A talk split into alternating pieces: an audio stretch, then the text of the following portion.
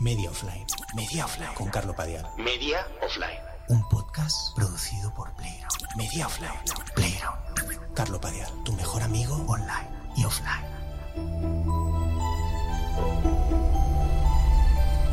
Ah, buen trabajo, COVID. buen trabajo. Al final he tenido el COVID. Eh, no sé si escuchasteis el anterior episodio y me, un poco me jactaba de no haberlo tenido. Eh, decía como, mm, estoy muy contento porque no, no, no lo he pillado, soy de los pocos que no lo he pillado. Bueno, pues por hablar, por hablar, ya he tenido el COVID. Al final lo he pillado. De hecho, no sé si notáis la voz, pero criticaba en uno de los primeros podcasts la voz de hacerse el chulo cuando hablas por la radio, que es una voz como más grave. La he adoptado, pero por, por motivos ajenos a mi voluntad. La, la he pillado por el COVID. Ay, no es que me quiera hacer el wise, no es que esté postulándome para, para presentar un programa en, en RACU o en Catalunya Radio, que sempre sabeu que s'ha de parlar una mica així perquè, perquè es fa la ràdio així, no? Ja saps com... no, no. Lo único que puedo decir es buen trabajo COVID. Ahora que lo he tenido, mira, que, joder, soy de las personas que por neurosis, por lo que sea, le gusta mucho leer la prensa y he leído todo lo que he podido encontrar en, en prensa extranjera, eh, en The Atlantic, en New York Times, es, es, lo que me gusta, me levanto por la mañana, miro todo eso. No, no tengo una, una opinión concreta sobre nada, no, no, sé nada de política, pero me, me gusta leer eso. O sea, quiero decir que estaba informado sobre el COVID, había leído cualquier posible variación sobre lo que no, nos podía dar el COVID a, como pacientes. Y, y, sin embargo, debo reconocer que me ha sorprendido. Me recuerdo perfectamente el tercer, cuarto día eh, de tener el COVID y pensar, buen trabajo, buen trabajo. Os lo juro, o fue lo que me salió. Iba pensando, buen trabajo, laboratorio de Wuhan. O sea, lo habéis hecho bien. Cuando lo tienes, te das cuenta de que es nuevo esto. Es como cuando salió la, la, primera PlayStation, no sé si os acordáis, la gente más joven no lo sabrá, pero recuerdo perfectamente estar en el, en el Virgin Megastore de, del centro de Barcelona pensando, joder, esto es nuevo de verdad. Viendo la, viendo la PlayStation, viendo las imágenes del Resident Evil y diciendo, aquí han sacado algo nuevo. Bueno, pues esto ha sido lo mismo, o sea, lo, lo han conseguido. O sea, ha sido un trabajo claramente de laboratorio, no pasa nada. Y, y lo, lo, han logrado. O sea, han, han, uno cree que ya lo ha visto todo en materia de resfriados, de gripes, pero esto es nuevo. O sea, los síntomas, la extrañeza general, misticismo casi cercano a la metafísica, que va mucho más allá de, de una gripe. O sea, es, es, es, digno de elogio. Para mí lo han conseguido. Es, es, un trabajo, es un trabajo potente. Es un trabajo potente. Está, está muy bien. Eh, de hecho, me sigo encontrando fatal, que eso también tiene mucho mérito. Dos semanas más tarde, aunque ya di negativo hace mucho, pero tengo que decir que, en mi cabeza neurótica esto es un castigo por, justo por haberme jactado de, no tenerlo, por haber venido aquí a este podcast y decir, ay, soy de los que no lo he pillado. Y de hecho, una de las cosas que más me jode de haberlo pillado es que ya no puedo seguir contando el, el bloque este, ¿sabes? Porque me gustaba mucho. Lo, conté aquí en el podcast, lo de, hey, soy de los pocos que no lo he pillado. Me parecía muy divertido el, eh, como segmento, como rutina cómica. Eh, de hecho, incluso estaba pensando en grabarlo como videocolumna para Playground. O, tuve una actuación en, el Comedy Gold de Barcelona y lo conté también y me parecía, hostia, esto funciona muy bien. Un tío que dos años y pico después de la pandemia sale y dice, hey, todavía yo soy de los que no lo ha pillado. Me parecía muy, me parecía un buen... Y, ahora me jode porque ya no lo puedo contar más. Tengo que retirar por, tengo que retirar este segmento, ¿no? no pero es así. Eh, ya, no, ya no lo puedo contar. Eh, eso, eso casi me sabe peor que el haber pillado el COVID en sí, el tener que retirar la historia. Me parecía muy buena y tenía variaciones muy divertidas, eh, yo qué sé. Pero bueno, ya, ya no lo puedo contar. Yo, yo siento, también, siento también que es un castigo por, por, por, por haberme hecho el chulo diciendo que no lo tenía. Es, es como, durante un tiempo eh, y eso es una historia real, iba por ahí diciendo que tenía mucho dinero, eh, pero, pero porque era verdad en ese momento, hace, un, hace unos, unos cuantos años, joder, decía, sal, si tenía una actuación o lo que fuera, decía, joder, estoy ganando mucho dinero, eh, me, me, parecía bien contarlo, y, y, y, cuando iba a alguna actuación en directo lo contaba, pensaba, joder, tengo mucho dinero, preparaba la actuación y pensaba, ¿de qué puedo hablar? Voy a hablar de que tengo dinero. Y, y empezaba hablando de esto, y, la gente entre el público se levantaba y se iba. O sea, en plan, no, no, esto sí que no. O sea, si hay una cosa que puedes hablar de lo que quieras, puedes hablar de, no sé, del rey o no, no sé, no sé qué temas hay tabú, pero no salgas aquí y digas que te va bien, no salgas y digas que, porque te vamos a castigar. Y efectivamente ese año Hacienda me pegó un palo increíble. O sea, fue un castigo parecido al del COVID. Eh, vine aquí, dije, soy de los pocos que no tiene el COVID. El siguiente capítulo estoy ya con la voz tomada, jodido, Eh, y, en aquella ocasión me pasó lo mismo. Me parecía lógico hablar de que si uno tiene que ser sincero y hablar de su vida, en aquel periodo yo tenía que contar que me estaba yendo bien. No me parecía que hubiera ningún tabú, que hubiera nada malo. Y no solo la gente se levantaba y se iba, cuando lo contaba en directo, era una cosa automática. O sea, lo decías, hey, estoy teniendo, estoy ganando mucho dinero. Y la gente se levantaba y se iba del, sitio. Sino que además luego eh, Hacienda me pegó un palo, pero un palo de, muchos miles de euros. No voy a decir la cantidad porque me da esta vergüenza. Pero da, da que pensar eso. O sea, ¿qué quiere decir? ¿Qué quiere decir?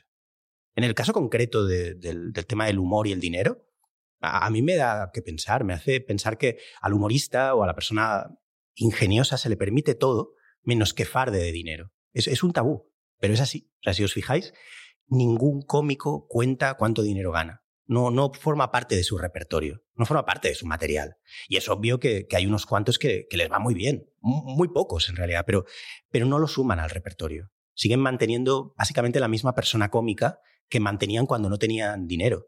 Pero yo si estuviera en su lugar hablaría de eso todo el rato. O sea, basaría mi, mi monólogo en, en las cosas que estoy comprando, en el estilo de vida que llevo. Del mismo modo que durante muchos años he hablado de mi obsesión por no tener dinero, por no saber de dónde sale el dinero, cómo funciona el dinero. Es de suponer que si tienes una cantidad desmedida de dinero, eh, sería el monologuista del dinero. O sea, mi stand-up estaría 100% basado en el dinero. Serían rutinas cómicas centradas en el hecho de tener dinero, porque ¿de qué vas a hablar? Cuando tienes dinero, además, no puedes hablar de mucho más. Diría, tengo dinero. Nadie se reiría, pero da igual. Eh, paso medio año en Nueva York y ni siquiera me gusta Nueva York. He ido a un iclo, me he comprado un montón de camisas y no me gusta especialmente un iclo. Es, ridículo fardar de que compras mucha ropa en un iclo como, como ejemplo de que te va muy bien, pero ya me entendéis ya lo que estoy diciendo, ¿vale? O sea, como nunca tengo tanto, tanto dinero, no sé ropas, eh, marcas de ropa cara, pero yo qué sé, pero, ¿por qué esto? Eh, parece que nos gusta que nuestros eh, cómicos, llamadle como queráis, no me gusta mucho la palabra cómico, tampoco me gusta mucho la palabra humorista, pero no nos gusta que la gente que nos puede hacer reír eh, les vaya bien. Los queremos precarios. O sea, los queremos, seguimos anclados a, esa idea del bufón, del bufón de la corte, que es como el último idiota. Y, y si gana más que tú el bufón, el, contrato entre el bufón y el público parece que se rompe automáticamente. O sea, porque claro, en parte lo entiendo. O sea, vivimos en un país que es muy precario. Y si ganas mil euros al mes y vas a ver a un cómico que te dice, joder, es que estoy ganando demasiado dinero. Eh, eh, he grabado un podcast, estoy metido ahora en esta cultura absurda de los influencers, me pagan seis mil euros, vaya donde vaya, esto es una locura. Claro, la gente no se ríe. La gente no, no se ríe, y menos en este momento. Si, eh, es jodido, es así. No queremos que a nuestros cómicos les vaya bien. Digamos las cosas como son. Los queremos pobres. Queremos que el bufón sea pobre. Una cosa muy jodida en realidad. Es jodida cómo funciona la, la, realidad y la sociedad, ¿no? Claro, los humoristas lo saben. Los humoristas son gente muy lista, muy inteligente. Siempre digo que para mí el humorista es la persona más inteligente de, de la habitación. ¿no? Y entonces, ¿qué hacen los humoristas en España? Los esconden. Esconden donde viven. Ningún cómico pone fotos de su casa. ¿Os habéis fijado eso? No, no. Así como cualquier otra persona pública, un domingo pone fotos de. Pero el humorista se guarda mucho de que veas dónde vive. Es interesante eso. Una cosa curiosa. Es el mismo mecanismo, supongo que, al menos en España, que exige que la gente popular, que la gente que sale en medios de comunicación sea sencilla. Le pedimos a la gente que aparece en medios de comunicación, lo habréis oído mil veces, ¿no? que sean campechanos, ¿no? esta cosa que se dice. Es una persona normal, es normal. No, no, pero es que no ha cambiado nada, es, es, una persona increíble, es una persona normal, es como tú. Pero yo no quiero que sea como yo. Yo quiero que sea más brillante que yo. El cómico siempre es el más brillante. Y en cambio los cómicos en España hacen esta cosa rara de hacerse pasar por tontos. Se hacen los tontos, ponen voces raras. Es un fenómeno raro. La mayoría de gente que, se pone a hacer stand-up pone una voz rara, medio, medio gangosa medio afectada, con un soniquete jodido, como del corral de la Pacheca, porque la comedia en España no viene de la raíz del stand-up cómico norteamericano, en realidad. Viene del corral de la Pacheca, viene... Es así. Y, entonces, pues, hay que poner una voz. Y, y entonces, claro, el humorista del que te estás riendo, en vez de ser el más inteligente, es muy inteligente, pero se está haciendo el idiota para lograr la aceptación. Es extraño eso. Y la gente se parte. Este gilipollas, este gilipollas me encanta, tío. Esta zumba. Ya, pero yo no quiero eso. Los cómicos que me gustan, pienso, pienso de verdad en los que me gusta. Es gente que me descubre la realidad. Pienso en, George Carlin, en Richard Pryor, es de verdad la gente que me gusta. Es gente que ve más claro que los demás. No es un angorro. No es uno que, que sale y dicen como, bueno, que ya llega el verano. Bueno, no sé ni qué dicen, ¿vale? Porque no veo, no veo humor de estos, pero son costumbrismos, todos son costumbrismos, todos son cosas como lugares comunes, narrados por personas que parece que les haya dado una embolia. No sé. No sé. Puede que ya haya hablado antes de esto. No, no lo sé. En, el podcast mismo, no lo sé. Pero es un tema que, que, me llama la atención. ¿no? He empezado hablando del COVID y acabado hablando de esto. Perdón si ya he hablado antes, pero, pero bueno, da igual en realidad. Disculpadme si ya he hablado, pero ¿qué más da si he hablado antes? es, otro tema que me jode mucho con el tema del, del, de la, del humor, ¿no? Que no puedes contar dos veces una misma cosa. Es una cosa que no la puedo entender. O sea, en cambio, los músicos tocan siempre la misma canción. ¿Cuánto tiempo lleva Phil Collins? Eh, no sé ninguna canción de Phil Collins, ¿vale? Ahora mismo, pero ¿cuánto tiempo lleva Phil Collins haciendo la misma canción? O las dos o tres canciones. Bruno Mars, por ejemplo. Bruno Mars ya sé que tiene muchas canciones, pero hay dos o tres que no se puede ir del sitio sin tocar. La gente le reclama lo mismo. En cambio, si yo cuento dos veces lo mismo, la gente ve como, bueno, Carlos, si ya, esto lo dijiste en Leitmotiv o, o te lo oí un día en un bar, no, no lo, tienes que retirarlo inmediatamente. O sea, es muy injusto con la gente que... Bueno, no lo sé, da igual. Da igual. Bueno, he pasado el COVID, estoy intentando recuperarme, estoy intentando adoptar una cierta normalidad.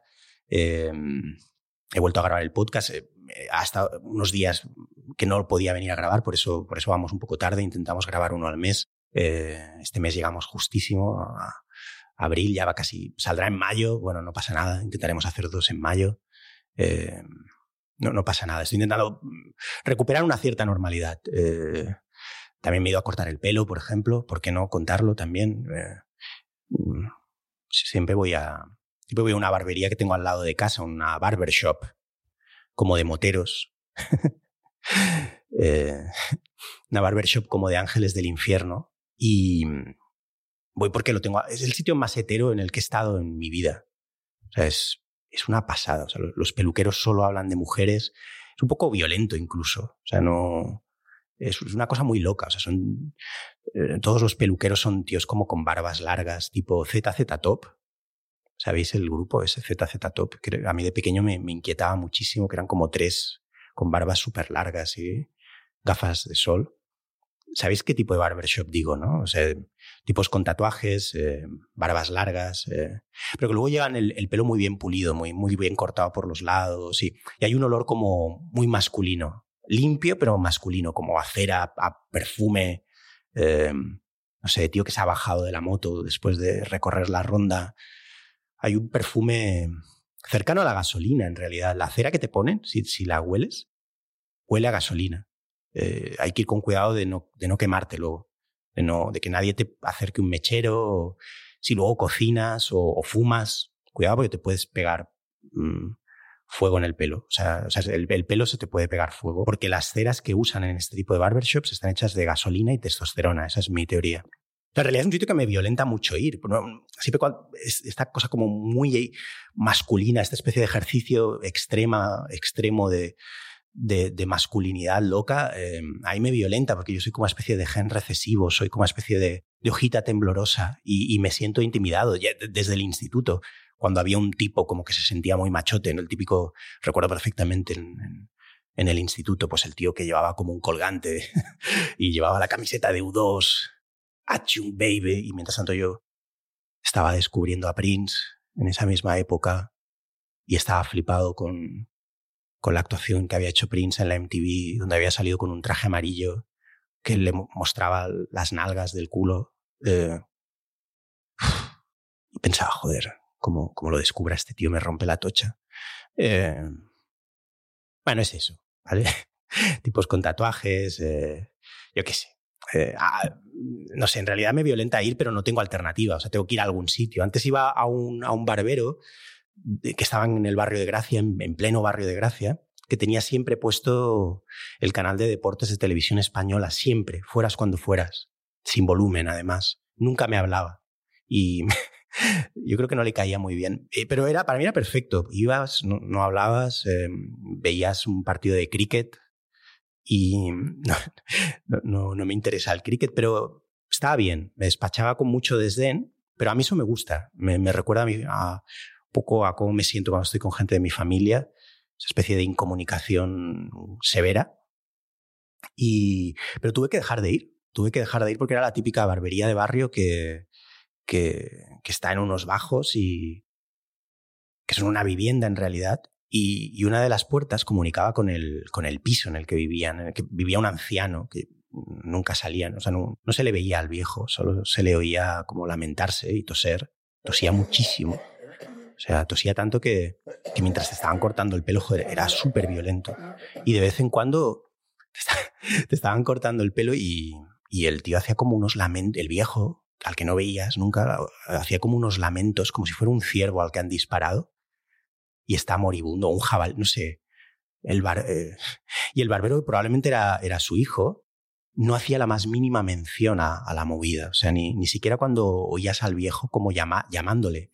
Ferran, Ferran, Ferran. Que supongo que era el, el, el, tío que te estaba cortando el pelo, no lo sé, nunca le pregunté el nombre. Ferran, Ferran. Y tú te estaba cortando el pelo, el canal de televisión española, partido de cricket. Y en un punto, por si esto fuera poco, el sitio empezó a oler muy mal cuando ibas. O sea, no solo tenías que pasar por el canal de noticias, eh, el desdén del peluquero y un viejo como de película de terror eh, diciendo Ferran, Ferran. Empezó a oler muy mal el sitio, cada vez peor, hasta el punto que no, no podías estar. O sea, el, el viejo estaba mu mu muerto, no lo sé, es que no lo sé. Estaba vivo porque lo oías, pero estaba en un proceso claramente de descomposición en vida. Era como una versión catalana de The Conjuring, las pelis estas de, de James Wan, no sé, Insidious.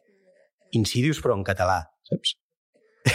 Era una versión totalmente de... O sea, James Wan, si tú le envías esta, esta, este pitch, la hace, la hace. O sea, hace su... ¿Por qué no? Una peli de James Wan ambientada en una, en, un, en una perruquería de Gràcia. I la peli es pot dir Ferran. Ferran. O, bueno, Insidious ya es una mica un título en català, pero es el tipo de película, por cierto, que yo creo que debería producir TV3. O sea, no, no entiendo por qué siguen dándole vueltas a cosas que no quiere ver nadie, con todos los respetos. No sé por qué no se producen más pelis de terror, tipo de Conjuring, con realidades como la del barbero que os estoy contando ahora mismo. Ferran. Ferran. Es que lo recuerdo, lo, lo voy a recordar siempre, de hecho. O sea, voy a recordar toda la vida la voz de ese, de ese anciano al que nunca vi, entre flemas. Ferran, Ferran. Además oscilaba entre tres o cuatro voces, lo cual era absolutamente terrorífico. Eh... Coño, tuve que ir a otro sitio. O sea, tuve que...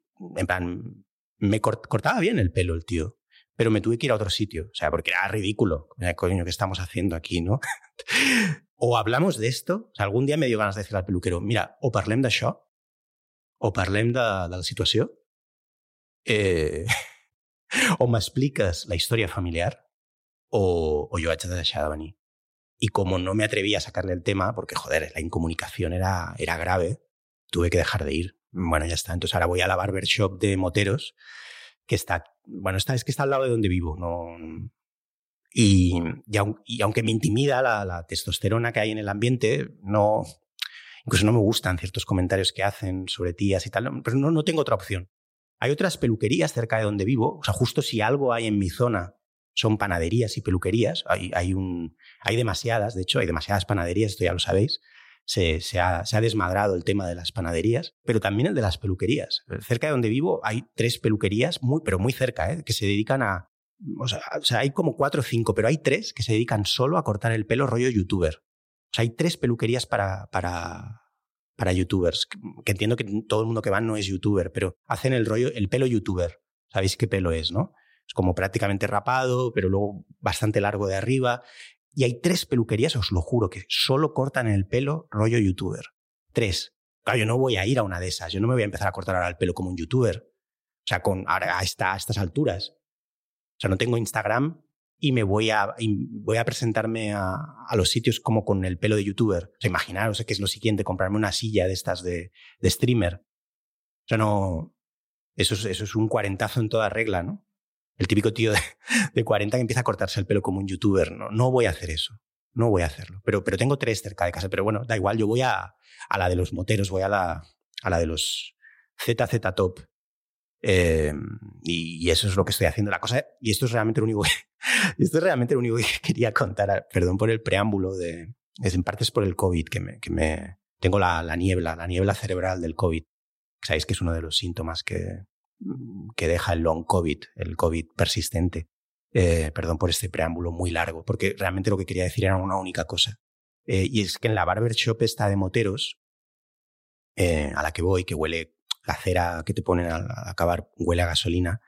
Eh, y, en, la, en el local las fotos son increíbles. Hay un montón de fotos como de hombres también.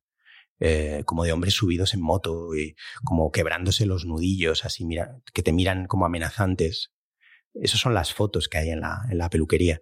Eh, pero lo flipante del caso, o sea, la cosa que, que te peta la, la, olla a mí, al menos a mí, es que en este ambiente de, de absoluta masculinidad tóxica, me atrevería a decir, eh, el hilo musical, me, esto me, es que me di cuenta, lo, el, esta última vez me he dado cuenta, no me había dado cuenta, pero, pero recordé que pasaba siempre. O sea, en esta peluquería de moteros, el hilo musical eh, son 24 horas de temazos gays. O sea, es, solo ponen pop gay. O sea, los primeros días no, no caí porque pensé, es casualidad. Es casualidad, o sea, justo tienen un hilo musical, no, no, sé cómo va, los negocios contratan algún tipo de hilo musical o quizás simplemente ponen listas largas de Spotify, lo mejor de los 80, no lo sé. Y justo ha tocado, pues, yo qué sé, lo que sea, ¿no? George Michael o lo que sea, pero no, no, no. Ah, el otro día me fijé. Son solo temas gays. Es, es brutal. Eh, es, es absoluta. ¿Qué significa eso, no? Que, ¿qué te, qué te quieren decir, no?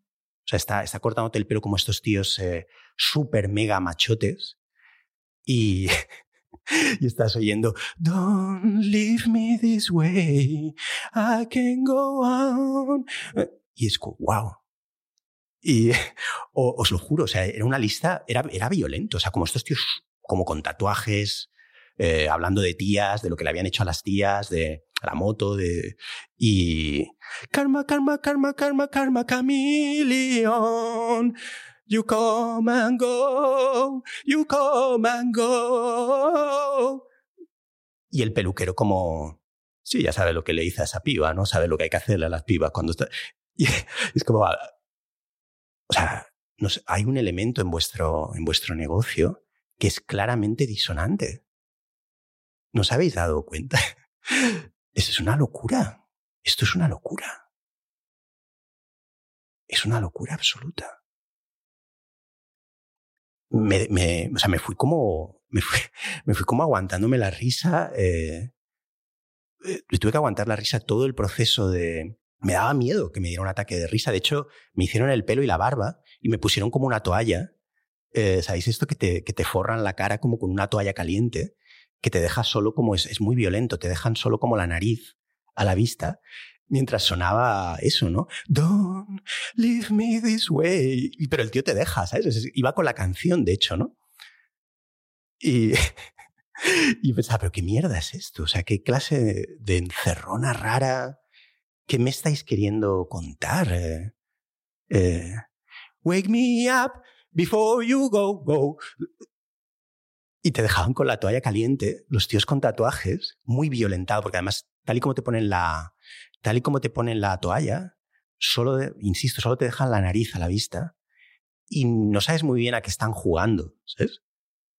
Wake me up before you go, go. Y tú con la toalla caliente, rodeado de tíos como con tatuajes, te empiezas a pensar y, y, y, y joder, eso me lo, lo pensé luego, es, es, activó un montón de cosas en mí.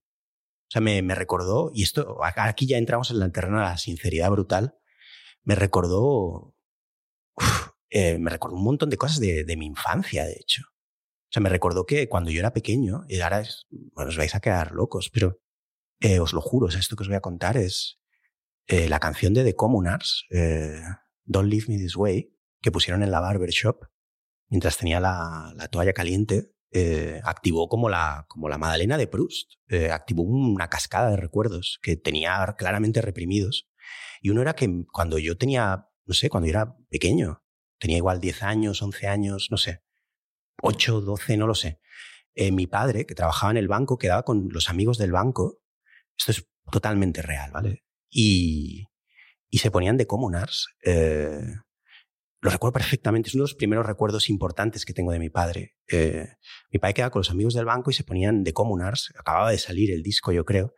Y mi madre venía y me decía, han venido los compañeros del banco de papá y yo los veía y eran cuatro, los cuatro, cinco, seis compañeros del Banco Santander y estaban escuchando eh, eso, estaban escuchando al, al, cantante de Comunars, no sé si lo recordáis, que un, como un hombre bajito, así rubio, eh, con una voz muy aguda. Don't leave me this way. Y estaban los, los y es un recuerdo, un recuerdo eh, y mi madre me decía, como, no entres, Carlos, está... Entraba mi madre en el cuarto y me decía, no, está papá con los amigos del banco. Y Agustín, que era uno de los del banco, eh, van, a, van, a, hacer un playback. Eh, van a hacer un playback de, de The Communards. Y, y, Enrique, que era otro del banco, van a probar una coreografía, así que durante un rato no salgas.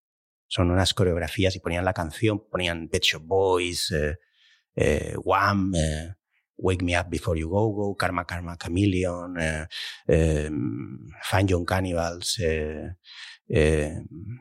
She Drives Me Crazy, ¿os acordáis de esa, no? She Drives Me Crazy.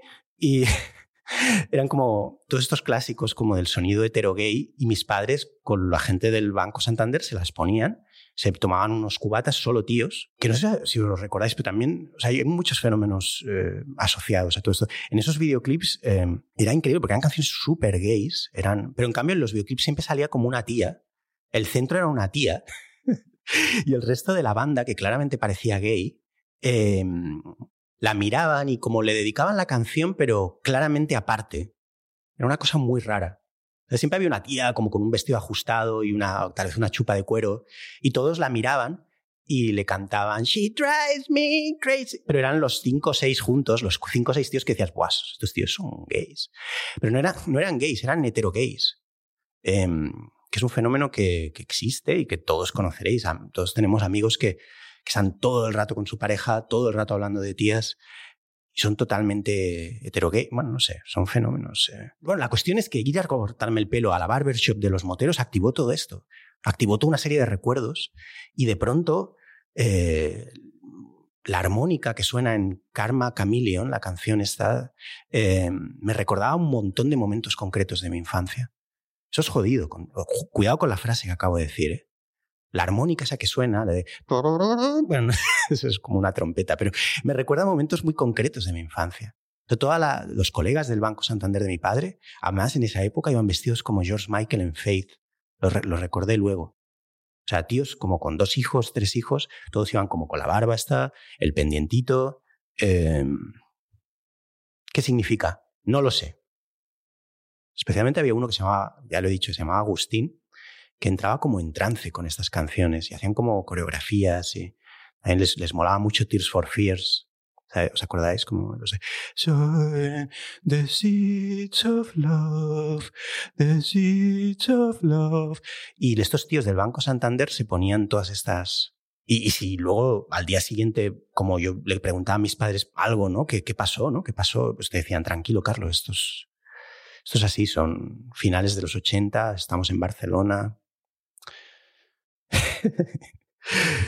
Lo justificaban así. Em, decían, aquí la, la, banca es diferente, pero es así, es así. Es este recuerdo muy profundo de que lo activó la, la canción esta de Don't Leave Me This Way, que me puso el, el barbero. ¿no?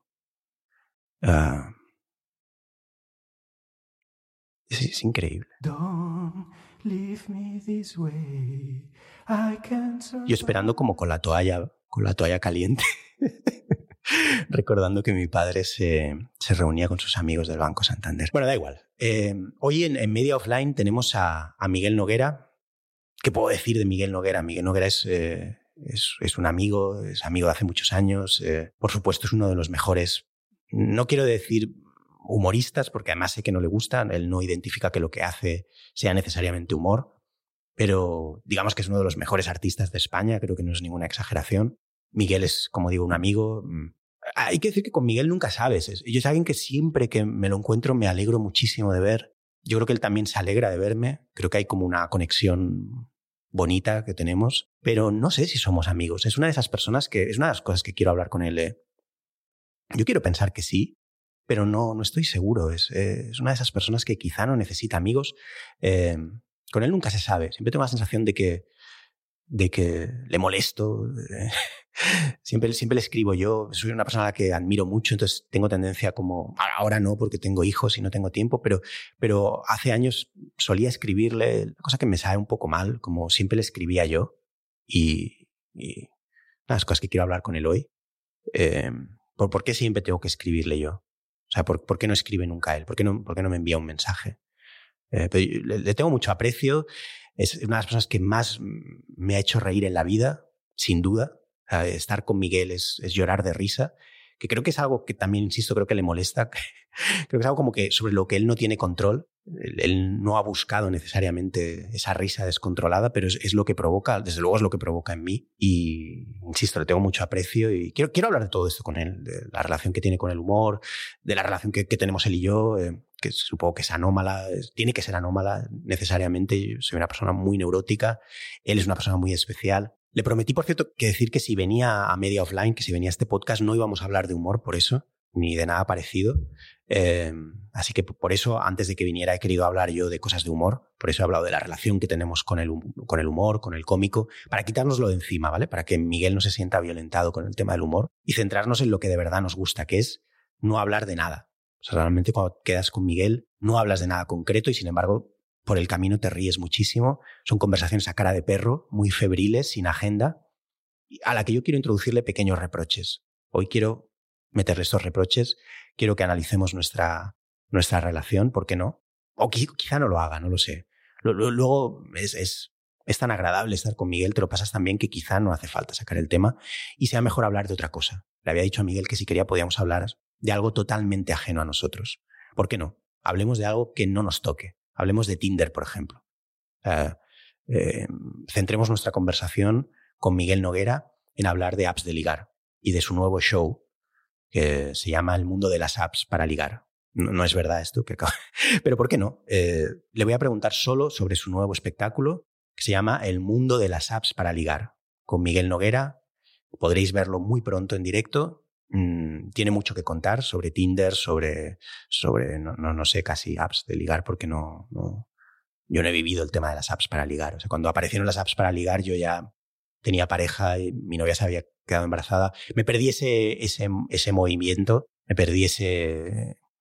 Eh, estábamos ya esperando a nuestro primer hijo, no, no, no sé qué es Tinder, ¿no? no tengo muy claro la idea de lo que es Tinder, pero para eso está aquí Miguel Noguera, para aclararnos a todos qué se cuece en Tinder.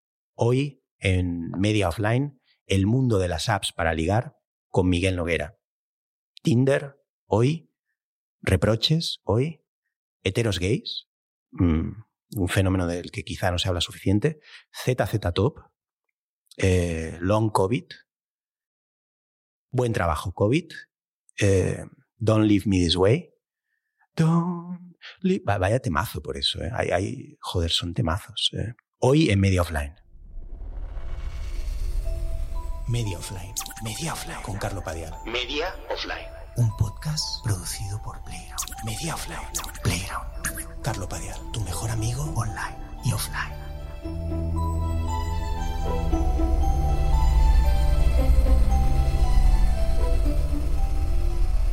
Entrevista es, eh, es una conversación y, si tiras largo, tiras largo. Yo prefiero que sea conversación a entrevista, ¿sabes? Aunque no se distingan demasiado necesariamente, pero prefiero. Ya, bueno, aparte es que primero que ya te han hecho mil entrevistas y luego que no, que sería horrible como tener que entrar en... Ya, ya, ya, ya, sí, sí. Sí, en mierdas eh, como de, periodismo, ¿no? De informar al oyente. Informar al oyente, al fin y al cabo, ese es el, problema, ¿no? Que siempre hay como que hacer un reset y poner en situación a esa figura que hay, no sé qué. Es verdad. No, mejor que hablemos, joder. Como, no sé. ¿Has tenido COVID tú? No, mm, yo diría que no, ¿eh? ¿No? No, no, ¿Me lo no. sí, Es como que tú dices. Es que yo lo he tenido ya. Ahora ya lo he tenido. ¿Qué? ¿Lo has pasado Pero ya ahora lo he pasado de, hace negativo. poco. Hace nada, fue contarlo, lo contaba al principio del podcast. Eh, me hice como el chulo de. Hostia, y de hecho me parecía muy guay decir como que apareciera alguien dos años y pico después. Sí. En plan, "Ey, yo no lo he tenido y que daba mucha rabia y era divertido. Y lo conté también en directo en el Comedy Gold este. Y, y acto seguido lo tuve y pensé, hostia, esto es un castigo por haber ido de guays. Lo genera el propio cuerpo. Sí. Lo- uno lo invoca. su- Yo creo que sí, pero tú no lo has tenido. Yo, no, no, yo diría que no. ¿De verdad?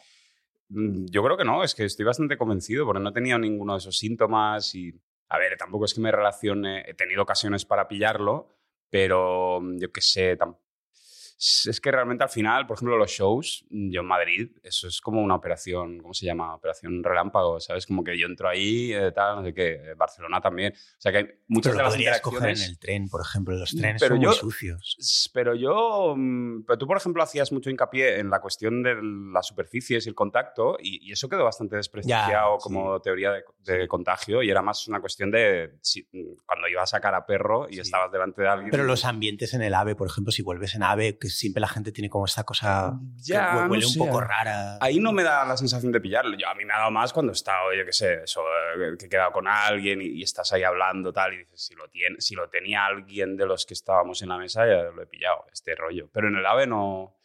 No, a mí el AVE siempre me parece un, pues, un sitio óptimo, ¿no? En general, no en todos los planos. Eh, También de vives- repente empiezo a hacer una apología de, de la alta velocidad y de los aviones y del AVE, ¿no? También vives en las que igual la gente no lo Sí. sabe. Y las Cors yo creo que es, un, es como una cosa un poco aséptica. Mucha gente mayor en las corts. Sí. Iban, iban, Muy protegidos. Bueno, aún hoy hay gente que tiene todo el film, Claro.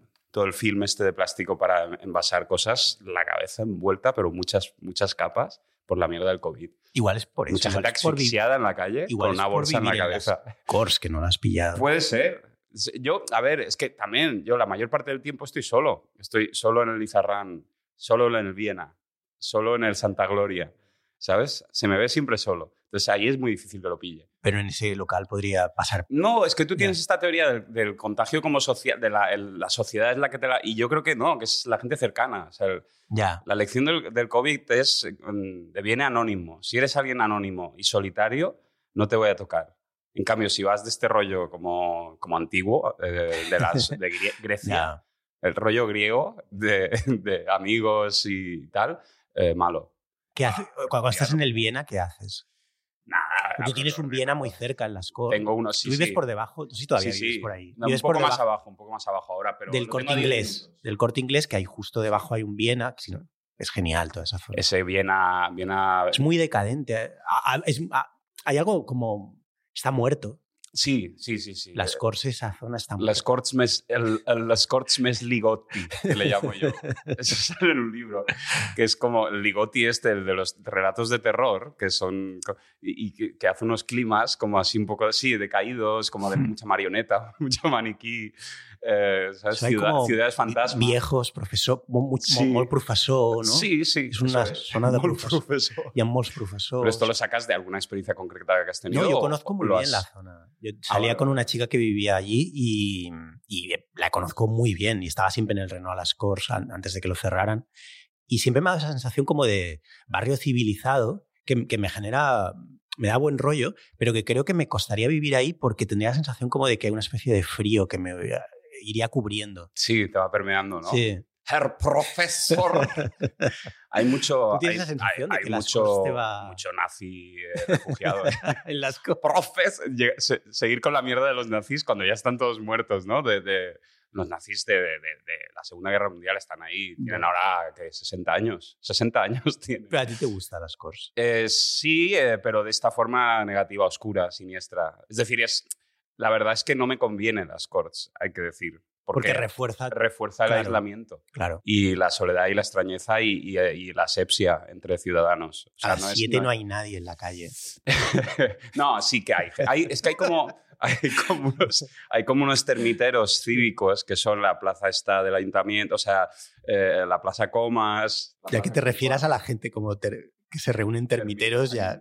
Termitero en el sentido de que están, por ejemplo, los niños ¿Dónde, está, ¿Dónde tienen los polluelos esta gente? ¿Dónde, ¿Dónde hay que atacar? De repente, ¿no? Empiezan a, a hablar como dos depredadores extraños, dos, dos aves rapaces. Los niños se concentran en dos puntos principalmente. Ahí es donde hay que agredir. No, pero hay como dos termiteros. Plaza Concordia, o sea, Concordia, o sea, más Sí, claro agua. sí, sí. Plaza Concordia y Plaza Comas, eh, que es la del ayuntamiento. Y ahí, ahí hay vida porque están, hay muchas terrazas, niños, y eso está. Eso da buen rollo. Aún así, eh, está la asepsia, no es gracia. No es, ¿sabes? Hay algo, también hay una cuestión de clase, ¿no? Es de clase media alta o Sí, alta. es media alta, sí. Sí. Está No, hay de todo, ¿eh? es esta cosa de Barcelona Sí, como sí, no. qué calle cruces. No es Pedralbes, No. pero bueno, las Corts ya, ya hay un ya cierto nivel. Bueno, es un, es un barrio agradable y, y está muerto. Y está muerto también. Eh, sí, eh, sí, es que esa es una buena definición, sí. Pero bueno, a ver, también eh, a favor hay que decir, es, es, es, es bonito, calles anchas, eh, no sé, o sea, que, que no, hay, no hay mucha densidad de población. Por ejemplo, Gracia, yo no, no me gustaría vivir en Gracia, porque hay mucha gente, las calles muy estrechas. No Entonces, hay coches, no por- hay coches ya. en Gracia. De repente verlo como si por malo. cualquier motivo tuvieras que irte a otro barrio de Barcelona, ¿lo has pensado alguna vez? ¿Dónde, Eh, dónde irías si tuvieras que abandonar las cosas? Yo, yo lo pienso mucho esto. Ya. Yo vivo cerca de, de- de Plaza Molina por San Gervasi, Sí. que no es una zona que Es muy, pero, pero tú, tú, tú te has movido mucho por Sí, aquí. me he movido mucho el por ahí. Lesseps, ¿no? Lesseps, Significante eh, Lesseps. Valcarca. Valcarca es mi Ya. zona favorita, lo que pasa es que a mi novia de Sireno le gusta. A mí me encanta, tiene algo como mágico.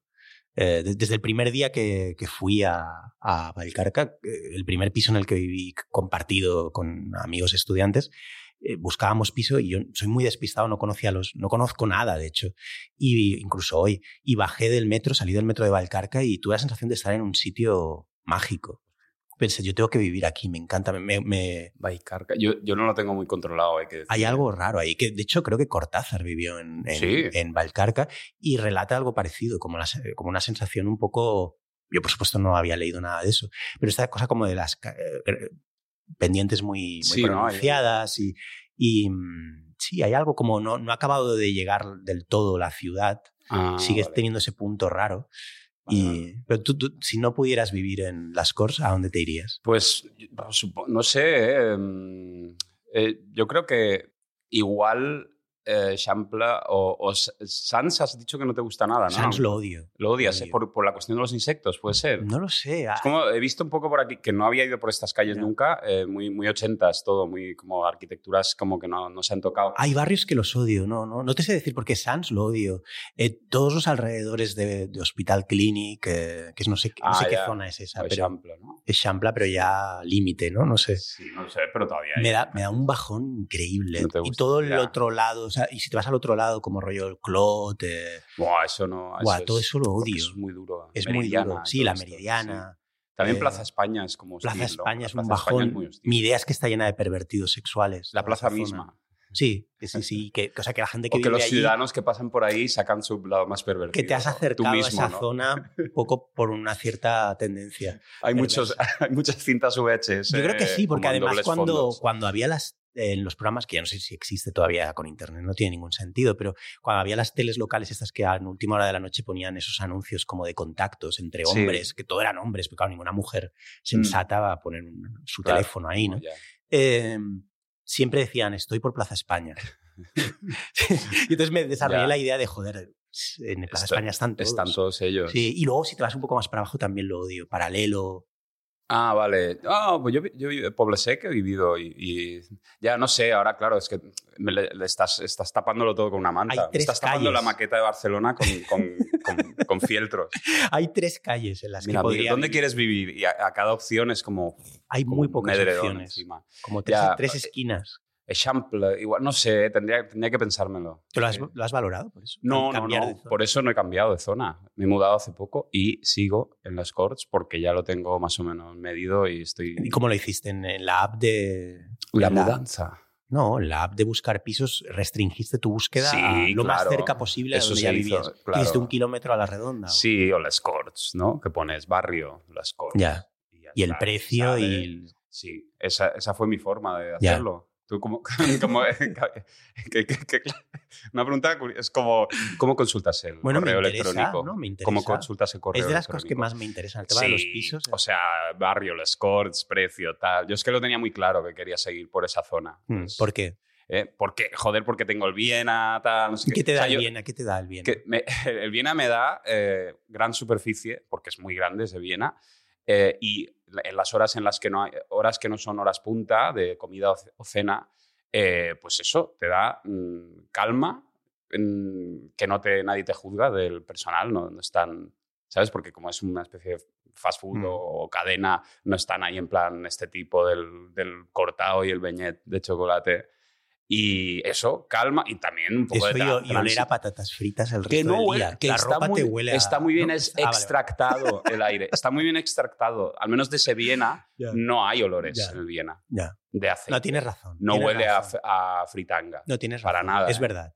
No, Que va ahí. ha sido muy injusto. ha sido una patada. Tarjeta No, amarilla, ¿eh? No, así como el, los No de Casa Vallés, sales, toda la ropa huele a... A mí me gusta mucho más Casa Vallés. Casa Vallés, primera noticia. ¿Sabes lo que es no?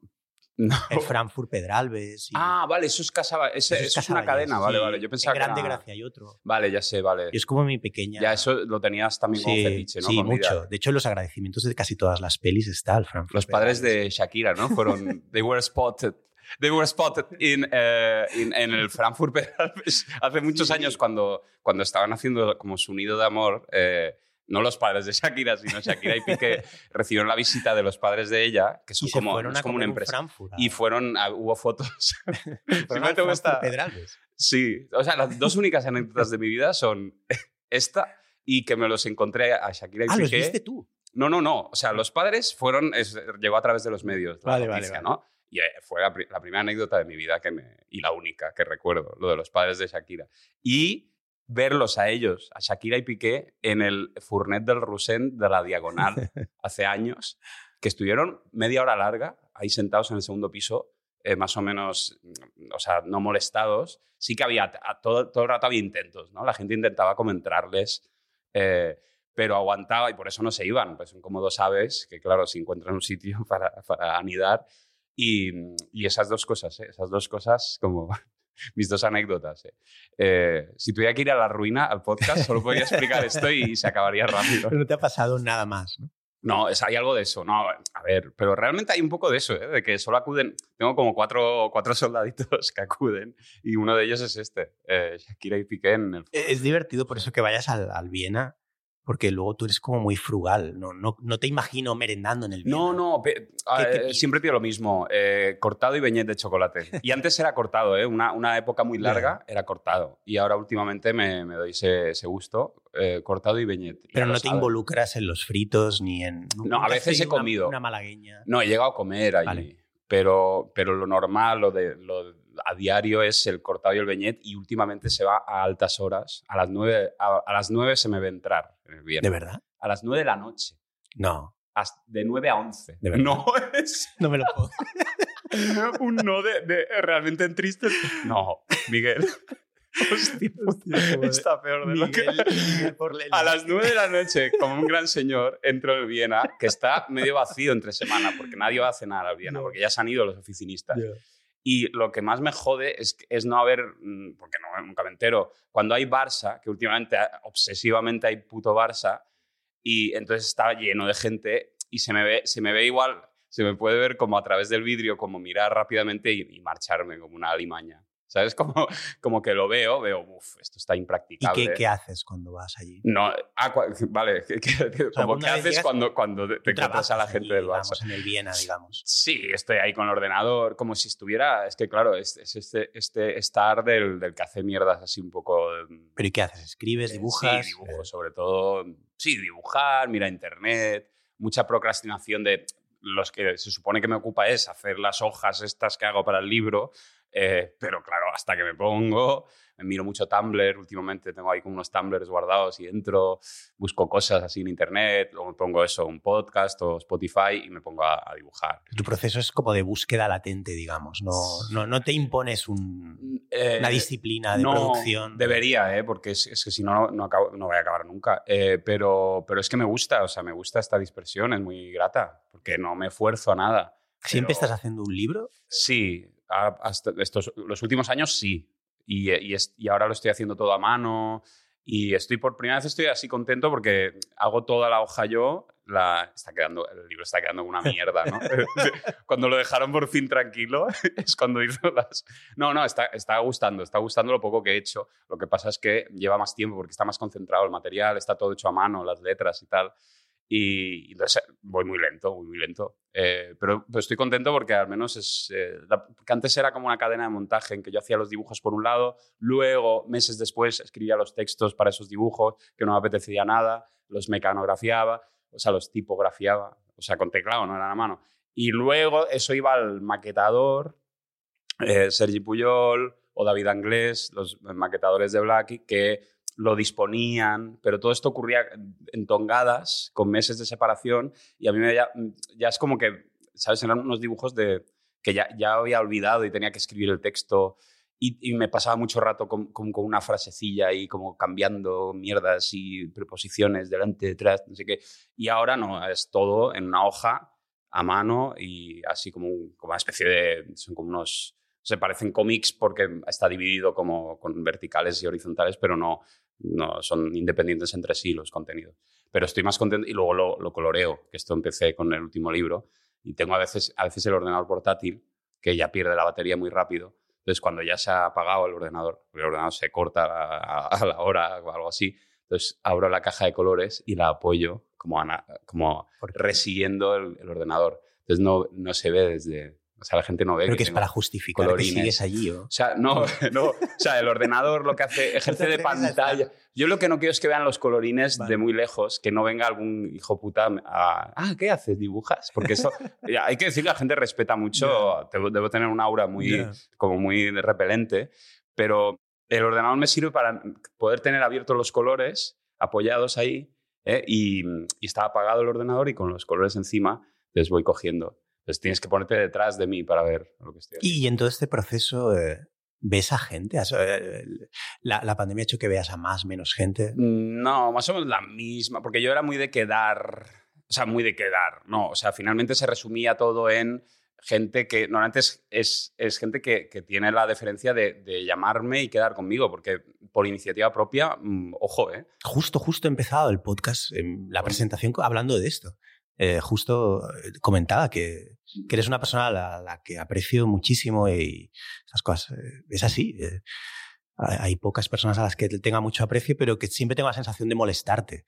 Y, y que sé que tú no nunca me vas a escribir. Y entonces en un punto es un problema mío, dejo, dejo de escribir. Claro. pensando como, bueno, a ver, eh, da igual. ¿Sabes? Quiero decir...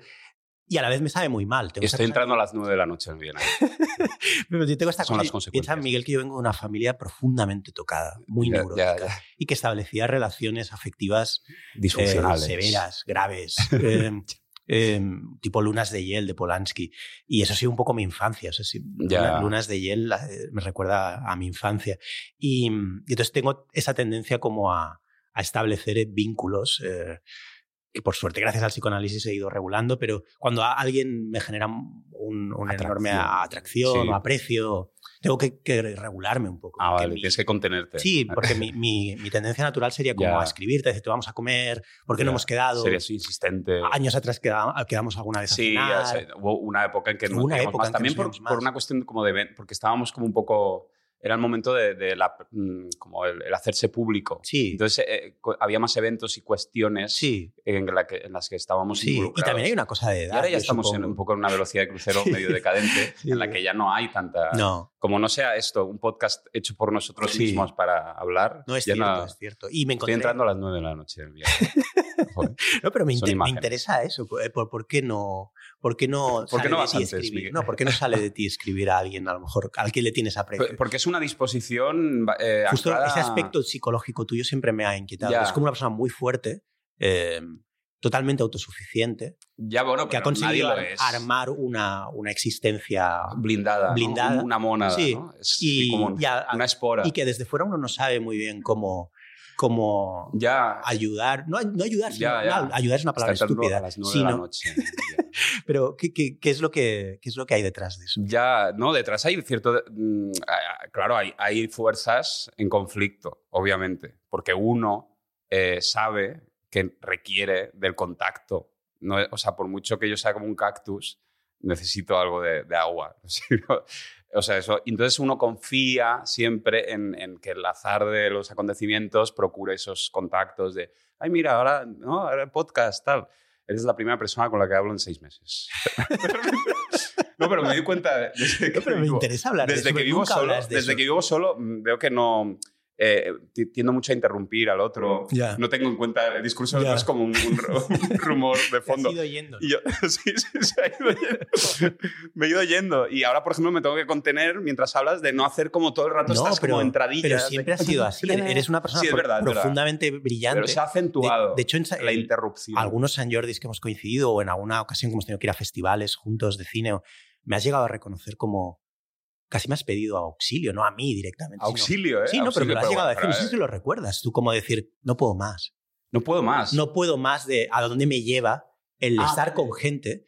Te, te activa un mecanismo de ¿El no estar o el estar? el estar rodeado Ah, de gente. el estar, vale, vale. eh, te lleva a una situación en la que por fuerza va a aparecer un ingenio y una locuacidad febril sí. que te acaba consumiendo casi. Ah, vale. Lo Yo cual es un pensaba que el fenómeno- no puedo más era por No, no, no, puedo más de aislamiento. Pero me lo has llegado a con decir. Ah, vale, textualmente vale. me lo has llegado a decir, no puedo más. Y era fascinante porque llevabas igual cuatro horas, cinco horas eh, como encadenando muy frases muy brillantes. Muy vivaracho. pero veías eh, casi como una especie de artista del hambre que se iba, que se iba consumiendo no a sí una, mismo. no es una manera natural, eh, porque es una especie de máscara extraña, el bromeo, que es la, la forma que yo tengo de intera- interaccionar de forma seductora con el otro. Pero es una forma que, claro, el ordenador está con los ventiladores encendidos, ¿sabes? Como- Y luego cuando estás al día siguiente en tu casa, ¿qué, qué, qué valoración haces de eso? Tanto del, del proceso paulatino de aislamiento en Ya. el que caes cuando estás solo como, el, como en este otro. Ya, no, eh, siempre la cuestión está ambigua de las fuerzas, o sea, de que por un lado eso es bueno, ta- también hay una valoración muy egoísta, puramente técnica, de así has hablado, has, has, has visto un poco de mundo, te han, te han llegado, te han llegado ecos de la realidad y eso es necesario para, para no verte completamente como enajenado y, y sin contacto con la realidad. O sea, hay, hay valoraciones puramente económicas de eso pasa, ¿no? De, no, pero así habré hablado, ¿no? Eh, Me habré, eh, habré gesticulado, habré, habré tenido que reaccionar a, a inputs de alguien, ¿sabes? Como eh, a, sus- a su cara, a su tal. Todavía, ¿no? Todavía conservo eso. O sea, es- hay toda esa valoración como egoísta, como de mm, eh, utilitarista, y luego también hay una valoración de, joder, se pasó bien, ¿no? O sea, de repente hubo otra calidad, ¿no? En el, en el día a día, porque si no, es que en el fondo es muy seca, mi existencia es muy de eso. ¿Y te preocupa eso? ¿Tienes Claro, momentos de la son semana de preocupaciones decir, que- cuando entras a las 9 en el día, un martes? No, porque también me da mucha... yo estoy muy a gusto cuando hago estas mierdas de Lizarran. El, o sea, estoy muy a gusto, sobre todo si la cosa fluye y hago, eh, dibujo, consigo dibujar un poco, tal. O sea, estoy muy a gusto. Y yo a veces eh, voy por la calle cuando no, hay, cuando no está nublado. Últimamente, joder, muchos días que está nublado, tío. ¿Qué están haciendo ahí arriba que lo que tienen que tapar? Ya. Eso sí que ponen fieltro ¿eh? Sobre, sobre Barcelona, porque yo he llegado a, a desarrollar un poco de conspiranoia de, de que este fuente haya dado, ¿no? Como si ahora se descorrieran las nubes, habría como unas grúas trabajando, alguna mierda. Pero entonces es eso que yo me he visto por la calle caminando con un buen día y decir, ay, qué bien. Como, como para mí mismo, ah, cómo me gusta esto, qué agradable. Tal. Como valorar como estos momentos de las corts como muy utópicos, de luz solar, eh, niños, verde, tal, jaja, como todo muy bonito, tal. Eh, o sea, que me gusta esa soledad. No, no, no, no hay un anhelo de, hostia, me gustaría estar con alguien o hablar. un momento de se me ha ido. ¿no? No, pero Yo, yo, yo siempre, me doy cuenta que estoy yo eso. por, por esa misma neurosis que te contaba, Sí, yo siempre he tenido novios, o sea, desde los prácticamente, no sé, sí. Y, y- pero no es una cosa consciente, no, no lo he hecho conscientemente. Es, es de la familia de la que vengo y, y gente como en la que lo afectivo era asfixiante. Mm. Y, y fantasea muchas veces, pero no, no, en, no como algo a lo que aspirar, sino como una alternativa que podría haber sido tu vida según cómo se hubieran dado las cosas, de haber vivido una existencia más alejada de todo, más centrada un poco en lo que dices tú, de te levantas, con la que viví durante muchos años cuando, cuando no vivías con la pareja, sino que simplemente compartías piso y en realidad vivías solo. Eh, y era muy agradable, te levantabas a la hora que te daba la gana, eh, podías estar hasta las 4 de la mañana eh, escribiendo o viendo películas y al día siguiente te levantabas a las 12 o lo que fuera, volvías a empezar. Em, y, y, es una cosa muy agradable, pero también pienso que si lo viviera ahora, em, habría esta cosa de irme yendo. Y, mucha gente que conozco que se dedica a escribir o que ha optado por eso y que además hay una especie de superioridad del soltero. Em, sí, una libertad, una comodidad. Sí, que en realidad a medida que los vas viendo, han ido cayendo. Ellos se van riendo, entre comillas, de, por esa superioridad como de los que han tenido hijos o hemos tenido hijos o se han comprado. Bueno, pero aquí ya estás proyectando, tampoco todos los solteros están riendo. No, te digo, te digo... De, no, no, no, no en tu caso, pero lo he visto en muchos, como de, bueno, como en cierto modo sorteado esta bala. Y, y, sin embargo ves que, que les ha dado de pleno otra. Toma hijo, eh, el hijo de antimateria. no hay salida en realidad, quiero decir, yo creo que no hay escapatoria, es decir, la, la decadencia ya, te va a alcanzar. Hay solterías distintas, hay gente, aparte ya la palabra soltería... ¿A ti te preocupa se construye, Pero la palabra soltería ya se construye como una ausencia de pareja y en el fondo no, no es que sean solteros, o sea, es gente que... O sea, que es un estado que cada vez es más el estado natural y ya no se designa como soltero, ¿no? Porque Realmente yo no estoy, o sea, yo ahora estoy soltero, ¿no? Eh, sobre el papel, pero es que ya esa designación de soltero, como el que le falta, ¿no? Le está suelto, le falta, falta emparejarlo y todas estas mierdas, claro, cada vez está también más en, está cayendo un poco en descrédito. Es decir, que hay cada vez más gente que ya se concibe como sola y con una red de... De Tinder, ¿no? No, pero no. Yo, por ejemplo, Tinder no... Yo creo que Tinder tendría que ser aún más radical. Y ¿Tú tendrías Tinder? Yo no, lo, yo no lo tengo ni lo... Ni lo tendrás. A ver, de, todo esto, claro, habrá oyentes que estén como, pero a ver, pero un momento, pero ubícate, has hablado de una mudanza. o sea, yo, yo llevaba 17 años con, en, hmm. pareja y, y, ahora hace poco me he separado. Entonces, por eso hablo desde, desde esta soltería y antes no eh, digo porque igual los oyentes piensan, ¿lleva todo este tiempo solo o de qué se habla aquí? Eh, ¿Por qué se habla de un, de un recrudecimiento de unas condiciones? Es el puro tiempo que ha pasado. Pues eso, que estoy soltero desde hace...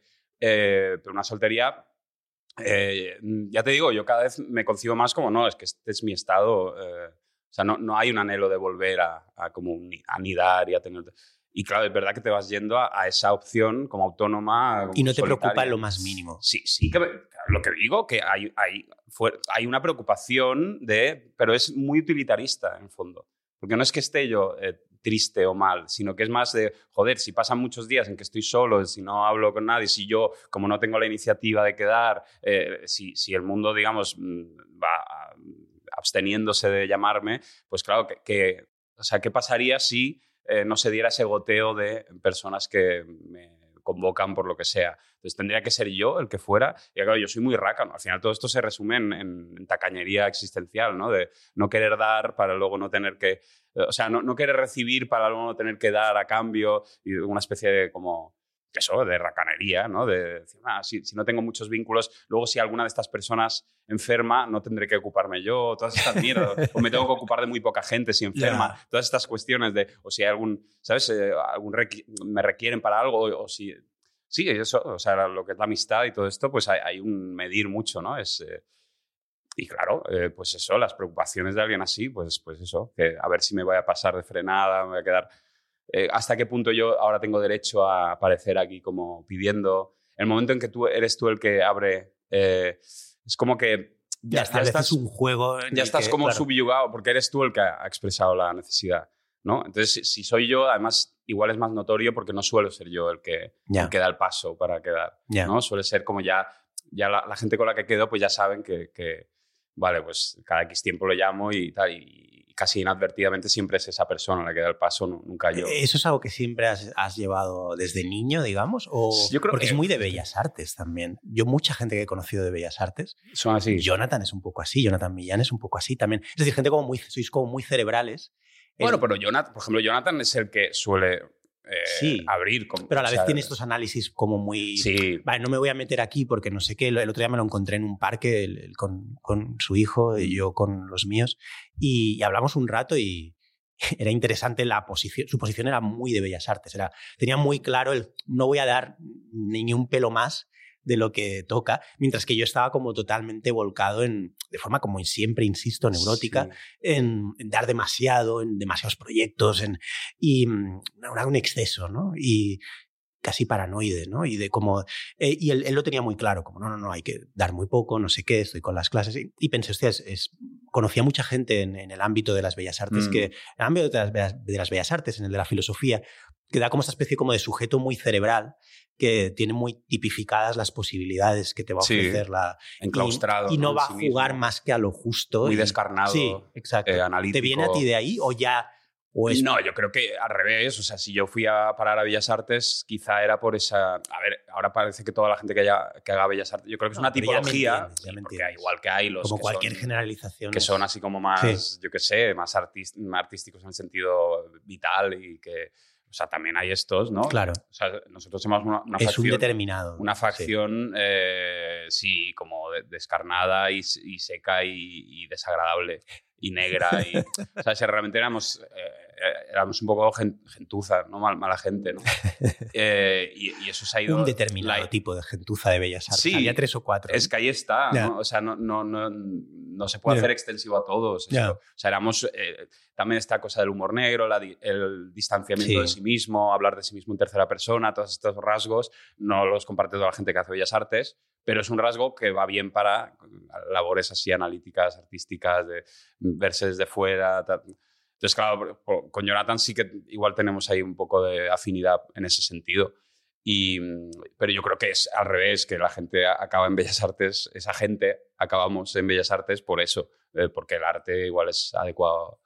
Sí, porque siempre es una jugada de, conceptual al fin y al cabo el arte y, siempre te permite como resituarte y como corregir lo anterior y siempre como esa especie de recursividad que, otras disciplinas no son así, que son como una especie de perfectibilidad, ¿no? De una técnica que cada vez ha de ser más pulida y cada en cambio las artes desde la modernidad pues permiten esta especie de juego medio como de bufón y de, trickster, ¿no? De, bueno, estoy el fondo no sé si me estoy engañando a mí mismo o no, o esto es, no sé si esto es brillante o en realidad es, es, estúpido. Y todo este juego a mí, a mí, me gusta mucho, pero es un juego, obviamente, muy negro y muy vacío y, que, quema, ¿no? Que, es, eh, sobre todo el juego este postmoderno, al fin y al cabo, porque es eso, ¿no? Yo creo que es esta actitud postmoderna, cínica, eh, todo el rato, todo son ironías, bromas, que es un poco ese, el ordenador con los ventiladores encendidos, que es esa interacción que es seductora, pero es, totalmente vacía y se basa siempre en, bromas del momento, ¿no? En, en, imágenes como que van sucediéndose y tal. Y eso es un poco mi terreno de interacción pero claro, es un terreno totalmente vacío, exento de emociones, exento, exento de escucha del otro. Es una escucha totalmente extractiva de, me ha dicho esto, pues puedo, sobre esto puedo, ¿sabes? Como de, hacer una broma, o acaba de hacer, o esto me, ha recordado aquello, pero, pero no hay un interés real por esa persona. esa persona es como un campo de, anécdotas y de, de, accidentes que uno aprovecha para también seducir a esa persona, pero entonces, claro, mm, ya te digo, es, es, es una, una, psicológicamente es, es, es negativo. es muy interesante que lo digas. Cuando, pero es real, es cuando, así, No, no, pero es así. Cuando, cuando yo os conocí, yo venía de una escuela de Bellas Artes. Una escuela de Bellas Artes es diferente a la porque la Masana era una especie de reformatorio de puertas abiertas un poco. Era, era una, había un matiz diferente, aunque había esos perfiles, sobre todo en la especialidad de pintura, pero lo que, lo que había sobre todo era gente muy loca, había muchísimos locos. O sea, una, era una barbaridad. De hecho, yo creo que el primer año y el segundo simplemente eran una criba de locos. Jamar estaba muy presente. era, era, era, gente pegándose, incendios. Eh, cócteles Molotov, o sea, yo todo eso lo he, lo he vivido. Em, gente metiéndose heroína, que es una cosa increíble, que, pero que sucedió. Hubo un pequeño momento en el que volvió la heroína. Volvió la heroína en la, en la sí, Al principios de los 2000 o así. Em, sí, sí, gente que yo conocía. El fantasma de la heroína gente volvió. muy guapa, así, de San Cugat y tal, que se ah, metía, se metía heroína, sí. Y, entonces, y, gente muy guapa de San Cugat. sí, sí, me recuerdo perfectamente, sé perfectamente de quién hablo, vamos. claro, tengo las caras ahí. En cambio, cuando os conocí a vosotros, y eso incluye tanto a Jonathan Millán, como a ti, como en menor medida, pero también a Xavi y Esteban, em, es verdad que se producía esa cosa que, por un lado era muy, muy atractiva, esa, ese ingenio mm. efervescente. El bromeo. Sí, pero que es verdad que deja muy poco pozo. Y a mí, era una, a mí era una cosa que a mí justo lo que más me ha interesado de cualquier forma creativa, precisamente por venir de, estas familias, quizá por eso o por lo que sea, em, es, es como llegar hasta el final de las cosas, afectivamente hablando. Es decir, a mí me gusta Casabets, me gusta, eh, o sea, me gusta como la gente como que que de algún modo te toca emocionalmente. Y no, lo puedo evitar. O sea, me gusta Sly the Family Stone, o me gusta. Em, y, en, vosotros siempre había esa, esa, especie como de sensación respecto a lo que nosotros hacíamos, como de, de formalismo genial, muy brillante, pero que, que, yo no podía, ni siquiera, no, no podía emular y no, no iba a emular. Y era complementario por un lado, pero, pero iba por otro lado también. Y había, había, había dos matices totalmente diferentes en el humor que tenía yo junto con Dida, que, con Carlos de Diego también. Nuestro humor siempre ha tenido esa cosa como más neurótica, más, más de personalidades más necesitadas, más débiles también, quizá. Bueno, una eh, cuestión emocional está muy emocional, sí. y también está, más entregada, más. Sí, de, de, además se habla de uno y, de, Claro, o sea, hay una supuesta autenticidad o profundidad eh, dicha, ¿no? Manifestada. Sí, de ponerlo todo. Ponerlo todo, eh, sí, sí, sí. Y eso no está en, nosotros, no, no, está en absoluto. Y eso es verdad que es la, la gran igual diferencia Ah, también hay luego pues afinidades por este uso más postmoderno de los, de los formatos. El lenguaje también. Sí, eh. y de los detalles y las cosas estas como libres, ¿no? Que, que no saben muy bien, sí, como elementos que no... Pero mm, sí, sí, eso, es real, que, que, hay, una, hay una separación, una diferencia.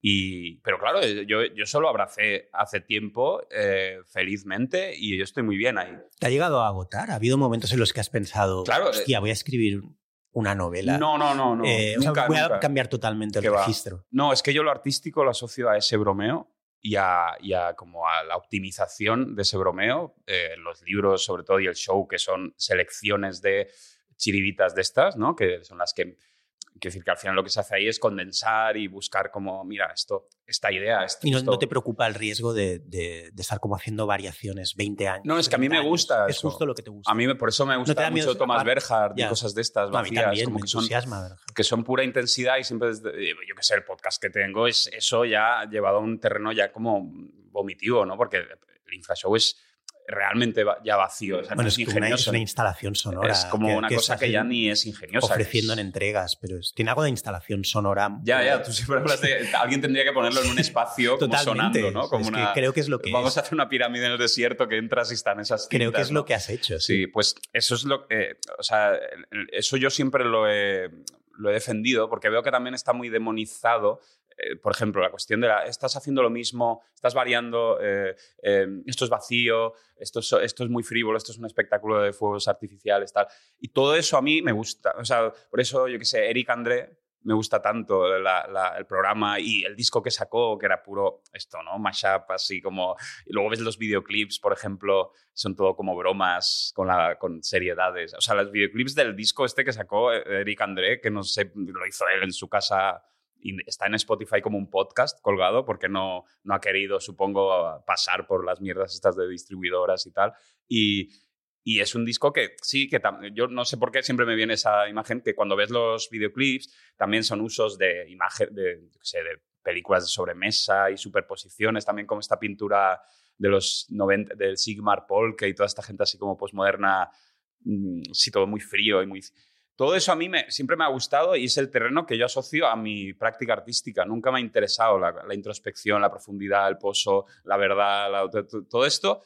Nunca, yo nunca lo he... O sea, existe como, como terreno expresivo, pero yo, no lo toco. No, y, mira que hay gente que existe. Que existe ¿Y te lo reclaman a, lo largo de los años? la gente te, estás, al margen, nadie, estás al margen de cualquier objeción. Nadie te ha venido y te ha dicho como deberías abrirte a esto o otro. No, porque la gente lo que suele, lo que suele es, sobreinterpretar y ver profundidades donde no las hay.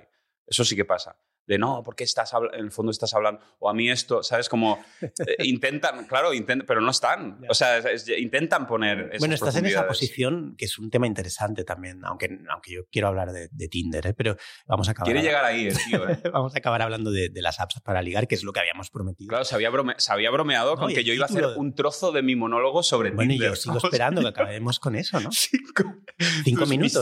te, voy a hacer un poco, que hagas un poquito aquí de monólogo, ¿no? De las apps para ligar. ¿eh? Sí, mi monólogo se llama El mundo de las apps para ligar. no, pero antes de llegar a eso, que vamos a llegar, vamos a acabar con eso, eh, es verdad que estás en una posición que supongo que eres súper consciente de la que tienes una un caso bastante único. No sé si hay más casos. Tienes como una voz totalmente única tuya. En España es raro eso. Eres Miguel Noguera, tienes tu público. Em, no sé si es mucho o es poco, yo creo que es la medida adecuada a lo que sí, propones. También hay el miedo de que se vayan cansando y que no venga público nuevo. Miedos de estos, ¿eh? miedos pero numéricos. ¿Notas vaivenes por, por, motivos extras? estos últimos vídeos que, que, yo estoy ahí como desesperado con la cara pintada pidiendo por favor que vengan al, al Ultra Show es porque hay una bajada, por ejemplo, de espectadores en Barcelona que creo que se debe también porque ya estábamos a final de temporada, mejor tiempo, la, pandemia, yo qué sé, la guerra con Ucrania. Esto, esto lo, están metiendo ahora como causalidad de, cosas muy locas. La guerra con Ucrania, eh, todo eso, o sea, entonces mm, ha habido sustos, ¿eh? De, de, hostia, qué poca gente tal, no sé qué. Y, y, eso a veces pienso, igual es que, claro, yo no he hecho, yo ya no he vuelto a aparecer tanto en ningún medio, y ya se me conoce y entonces lo que pasa, ¿no? Se van desprendiendo ahí eh, espectadores que ya, pues, ya está, ¿no? Ya lo consumí o ya, y no vienen nuevos y entonces empieza como a bajar. y eso hay un temor eh, puramente de, subsistencia, ¿no? De que llegue a pasar del, del bueno, De la, Pues que hay algo mágico, ¿no? En, que siempre vuelvan, ¿no? O que siempre vuelva alguien. En mi caso es muy. Yo, yo, y no me lo pregunto mucho, pero en el fondo es una potra increíble tener en la media de público que tengo yo con lo poco que hago, mm, con lo poco que me prodigo, es, muy, es una cosa Mm, ¿Y por qué Para mirársela, Carlos. por qué? es una cosa para mirar. Tienen como samplers de chascarrillos. Eso es para mirársela. ¿Por qué crees que es precisamente por eso que te decía? por esa especie de voz única. Eh, ah, bueno, a ver, yo como que... sé que repiten mucho. hay gente que va cada año una vez y tal, y la repetición ayuda. O sea, mucha de la gente que está en cada show han estado dos o tres veces. También con los libros, porque también es un caso poco frecuente. Se compran tantos libros y la propuesta es muy unitaria. Y sin embargo, bueno, Sí, va, sí. Eh, o sea, yo creo que es una, una, mezcla ahí de. O sea, hay una gran suerte de tener este éxito mm, sin, sin currármelo, sin sufrirlo y sin tener que. Eh, pero claro, mm, o sea, es. Y, y, y, me puede ser arrebatado y yo tampoco. Ni siquiera tengo el derecho de intentar retener. O sea, si, si de repente esto baja, pues bajó y ya está. ¿Qué voy a hacer? O sea. ¿Sabes? Como que, tal como me fue dado, me puede ser arrebatado. ¿Qué harías? ¿Lo has pensado una vez? Pues, eh, claro, más, cuanto más viejo me pille, más dura será la caída. Esto es verdad, porque si me quedo, de repente, joder, eh, no, porque yo qué sé, no sé, es que no... ¿No, lo has los pensamientos Sí, sí, lo he especulado y siempre son pensamientos que ahora ya ni siquiera son compatibles con la... Porque antes era, bueno, pues siempre puedo volver al telemarketing, o sea, a la, a la plataforma esta, algún trabajito así pero ahora ya con la edad que empiezo a tener, 43 años, mm, ¿sabes? O sea, antes, hace unos años se pensaba la, fantasía de entrar a trabajar en, Amazon en, las, en, los almacenes, como, como cronometrado, como yendo a buscar paquetes, metiéndolos, ¿sabes? En una cadena de estas enormes. Em, pero claro, todo eso ya, ya no, se, no te cogerían porque eres viejo y, tu cuerpo no, no, no, aguanta. Y, sí, no sé. Em, no, yo, yo claro, lo pienso también, es verdad, yo tengo un piso. Yo tengo un piso, Carlos. un piso en, momentos, en, tengo un piso en propiedad de, pero eso lo cambia todo. familia. Ese es el gran Ese piso hace que yo, yo, si me viera de repente a cero euros, podría trabajar a media jornada y subsistir. Claro. No hace falta que trabaje ocho horas. Es que ese es el comodín del, mundo, del mundo cultural en España, es tener uno. La clase, la clase, la clase. Es Yo tengo un piso, pero es todo. Que no es, eh, no es un gran, o sea, no es un piso de mucho pero capital, pero y lo tienes alquilado a otra persona. Sí, por la Generalitat, ¿eh? que quede claro. Le cobran lo mínimo. Precio, no es precio de mercado. Pero eso, las culpas, ¿no? Esa es la, clave del mundo cultural no le cobraron, en España. solo el tener o no tener un piso. Josep Pla decía que, que si que te fuera bien en el mundo literario. Ese es el gran tabú también. totalmente. Es el gran tabú porque nadie quiere reconocer que está donde está en parte porque tiene un piso. En parte por la, por la clase a la que pertenece y punto. Y eso es además una verdad palmaria, totalmente palmaria, y que se oculta, hay unos pudores mm, de rebaño. se oculta totalmente. Yo no conozco a casi nadie en el mundo del cine español, por ejemplo, que, no tenga uno o dos pisos o incluso dos pisos y una casa. Ya, bueno, ya. Y en la pareja con la que se han juntado sí, en el cine se habla mucho Bueno, y es increíble, porque entonces, claro, por eso te puedes ir encontrando a gente de año en año que están preparando una película, pero hace, hostia, hace siete años que nos cruzamos. ¿Y de qué vives día a día? cada mes hay, que pagar las cosas. Hay unas rentas. Claro, no, no, pero no te lo dicen. No, claro. no, estoy con un desarrollo, ahora me han llevado a no sé qué. No te lo dicen porque es que yo creo que se, rompería un poco el, tejido de esa realidad. O sea, es que si se está hablando de cine, no se va. De repente no se va a fundamentar las causas materiales. Es decir, bueno, sí, todo esto, obviamente, por el piso que tengo de mis padres o cosas de esta. Obviamente estamos aquí hablando tú y yo porque yo tengo un piso. O sea, es que si se planteara así el cine, eh, dejaría de existir. O sea, en el fondo se, se ¿no? se, se, privilegia esa, ¿no? tu pequeño tu mundo, tus imágenes, tus preocupaciones estéticas. No vamos a, no vamos a recordar constantemente los cimientos del puto piso este, porque entonces... además, eh, tú puedes entonces siempre achacar cualquier talento, cualquier cualquier cosa que efectivamente al puto piso. Bueno, y en muchos casos algo de eso hay. Sí, pero, pero algo hay también de que, joder, pues seguro que gran parte de creadores que tú admires y que te, y que te hayan, eh, eh, pues pertenecen a una clase alta. Y claro, no vas a decir, pues no, nada de esto tiene valor porque, o sea, una eterna discusión, ¿no? Esto es un arte burgués.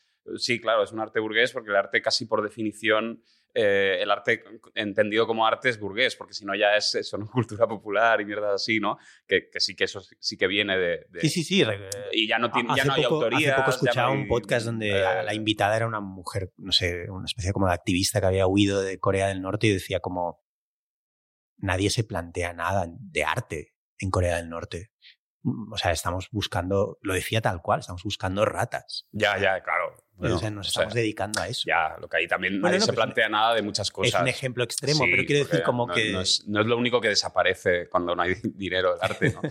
Quiero decir que, bueno... Eh, ¿Y por qué crees que es? ¿Que es porque en España simplemente el arte no... o la, cultura no da para más y simplemente tiene que estar sustentado por eso? Esto se sabe, ¿no? Que en España está muy mal eh, sufragado esto públicamente y privadamente y que, y que no hay de, ni subvenciones ni programas de ayuda y los que hay son muy precarios. Estos siempre, ha sido así, probablemente siempre sea así. Eh, y ya está. Es una condición del territorio. la cosa se juega en el, en el terreno inmobiliario. Se, juega en el terreno de la clase, sí, de las herencias. De, de hace cabriolas muy, raras para esconderlo, también hay que decirlo. Pero es que yo lo entiendo. O sea, es que es una. Es que, claro, ¿qué haces? Si lo exhibes también. Yo lo verbalizaría desde el primer día. Ya está. Pero es que te entonces te, inhabilitas totalmente. Si hablas desde ahí. También yo, yo, podría decir, bueno, pero yo lo que tengo, es decir, yo, mm, a mí me, pagaron la carrera como mucha gente, ¿no? Mis, mis, padres me pagaron la carrera, es decir, no tuve que trabajar durante la carrera y yo tenía la, la calma de saber, bueno, no me voy a ver en la calle nunca, ¿no? Porque están mis padres. Esto también lo puede decir mucha gente que no sea de una clase más elevada, ¿no? De, bueno, hay una red familiar. Pero luego es verdad que me puse a trabajar, eh, camarero, tal, no sé qué. Este piso aún no estaba, ¿no? O sea, hubo de, hubo de morir, hubo de morir un padre. Eh, decir, que no era un piso excedente, era un piso que representa la muerte de unos padres. Pero eh, yo trabajé, ¿no? Y trabajaba y me, me, ganaba la vida. Y luego ya se empalmó con los shows que son muy lucrativos.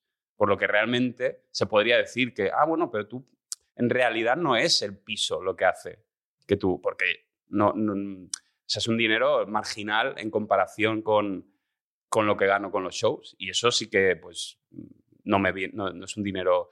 Sabes que justamente en este caso yo podría defenderme diciendo, no, pero ojo, que no es que yo esté aquí eh, dando por culo y molestando porque tengo, tengo un colchón de otra naturaleza, tal. Pero si no fuera así, mm, no, trabajaría. Es que o sea, si, no, si no me bastara para vivir con los shows, pues eso, trabajaría y ya está. ¿Sabes? Quiero decir que... Gestionarías el, que yo entiendo si se cayeran los ultra shows. No, no, no, nunca, lo que nunca haría... a vivir No viviría del... Ah, o sea, sí, si me vieran tal, tendría que vivir en el piso, obviamente. Eh, y sí. Tendrías que abandonar trabajar. las cores. Sí. No, o, o lo que haría, no sé qué haría. O no, yo, no, yo creo que trabajaría eh, y, y tendría, mantendría el piso. Como tú eres muy frugal, además gastas muy poco. Sí, bueno, pero yo ahora vivo en un piso, yo solo, 800 euros al mes. Eh, otra vez, esto, esto parece muy... No, tú lo ves y está todo muy normal, pero esto no. O sea, esto la mayoría de gente de, de- de nuestro entorno no, no se lo puede ¿no? permitir. Tú ves el piso, un piso pequeño, pero muy bien tal. Pero claro, la realidad que hay detrás No, no. son unos ingresos que no son los normales de una persona eh, pa- para poder, además tranquilamente, ¿no? O sea, de, pero todo esto claro, es una realidad material mm, cómoda para mí que, que no sería así. Mi vida no sería esa si eh, ¿no? Tendría que compartir piso. Esta gente que se ve obligada a compartir piso con 50 Yo, yo creo que en tu años, caso mierdas est- así. estarás en el territorio, no, no sé si tan, no sé si tan abundante en términos de público, pero en el que se mueve quien ha hecho una propuesta única, no sé, pienso en Faimino y Cansado, así, que saben que siempre Sí, han estado ahí sin sí. necesidad de variar su propuesta. Eso sí, sí, sí. sí, eh, y, y y tienen por mucho- sorprendente que sea, y lo entiendo porque son geniales, como, como es tu caso además, eh, siempre va a haber un remanente de público y también gente que creo que, que lo va a ir descubriendo, aunque sea más con cuentagotas. Es decir, no, no creo que la generación Z esté frita por ver a Famino y Cansado, pero sí que creo que una Bueno, pequeña porción Sí, los irá descubriendo. También en el Sí. caso de, de ellos, el mundo del- el mundo del podcast, mucho- eh, sí, el mundo de- del podcast y Ilustres Ignorantes y demás ha hecho que toda una serie de gente nueva vaya siempre descubriéndolos. Pero en tu caso yo creo que sucederá algo así, es decir, algo que... Bueno, eso espero, ¿eh? Eh, A ver, ahora está sucediendo y ya está. Y mira, y... A ver, yo siempre pienso, son 20 años, ¿eh? luego ya me puedo jubilar a los 60. Y entre, entre el piso y la, y la pensión eh, raquítica, ya viviría. ya. Esto, lo- esto, además, ha habido algún show que he cerrado con esto, con, con me quedan 20 años. Si aguanto 20 años aquí, ya está. Yo lo pienso mucho eso Claro, también. 20 años. eh, Yo hablo de jubilación de 60 años. No, pero yo que lo ahora pienso hablan de mucho. que. Bueno, se- de hecho me parece un milagro Pues- haber llegado hasta aquí ya. Ya sin, sin haber aca- acabado. Y encima, en mi caso, pudiendo tener hijos, Ya. no haberme ido de Barcelona, que es lo que ha sucedido No, la pero mayoría. ahorita tú, tú, a- a- eh, al contrario de lo, que, de lo que se planteaba, por ejemplo, en tu Mm. discurso hace unos años, que era como un discurso eso, ¿no? De precariedades, Sí, de ir no, al pero a mí me ha ido muy bien, 5 sí. euros, no sé qué, no justo he sacar. empezado el podcast ahora- hablando de eso. a Y ahora ha ido tú muy has bien. conseguido más o menos mm, como... Mi caso es muy, muy anómalo, porque yo no tengo esa, esa vistosidad, esa capacidad de, conexión que tienes tú, también por lo increíblemente genial de tu propuesta. Eh, En mi caso, yo, lo que hacemos nosotros es muy raro, es muy personal, eh, es, es poco español, incluso yo me atrevería a decir. Yo Mm. siempre me siento como, lo digo siempre, me siento como canadiense o algo así, como una cosa un poco rara. Sí, sí, hay una cosa anglo Sí, anglófila. muy anglófila y que que Incluso las entonaciones a veces Lo sé, son lo un sé. poco... Son pero un porque poco, virtualmente vivo en... son- tiene algo. yo eh. no escucho, no, consumo- el rap, no veo cine este, español, ya, eh, no, Prince, no, no todo consumo nada. sí. Todas las pequeños costumbrismos que un poco nutren al, tanto al cineasta, al novelista como cómico español, yo no las vivo porque me dan igual, no, la- no, las, no las consumo. Bueno, sí que tienes todo este mundo de eh, Canva, ¿no? Todos estos autores que aparecen que sí que los. Españoles y los españolas tienes. puntuales que, que, que me vuelven loco, Arrabal, eh, Y catalanes Ramón Gaya, sí, eh, Trabal, eh, Por eh, eso que, tiene- Pujols. que no es que hayas eh, al revés. Jordá. No, no, Tienes- sí, pero siempre son como excéntricos puntuales que un poco han hecho su obra casi al margen del país y, y- y yo por desgracia siento que soy uno más de esos con, eh, con en, mi estatura, en donde yo esté, da igual eso, pero creo que soy otro más de esos excéntricos o que, ha, dado, que ha dado España y, que nunca se sabe muy bien qué hacer con ellos y que el premio realmente es subsistir y estar ahí. En mi caso yo me siento un privilegiado porque eh, los últimos años realmente tanto para Carlos Diego como para mí han sido los, mejores desde 2015, que son ya, para mí son muchos años, me parece fascinante. Y encima haber podido tener dos hijos. Eh, es, es- bueno, para mí es un milagro, es algo que voy pensando a, diario.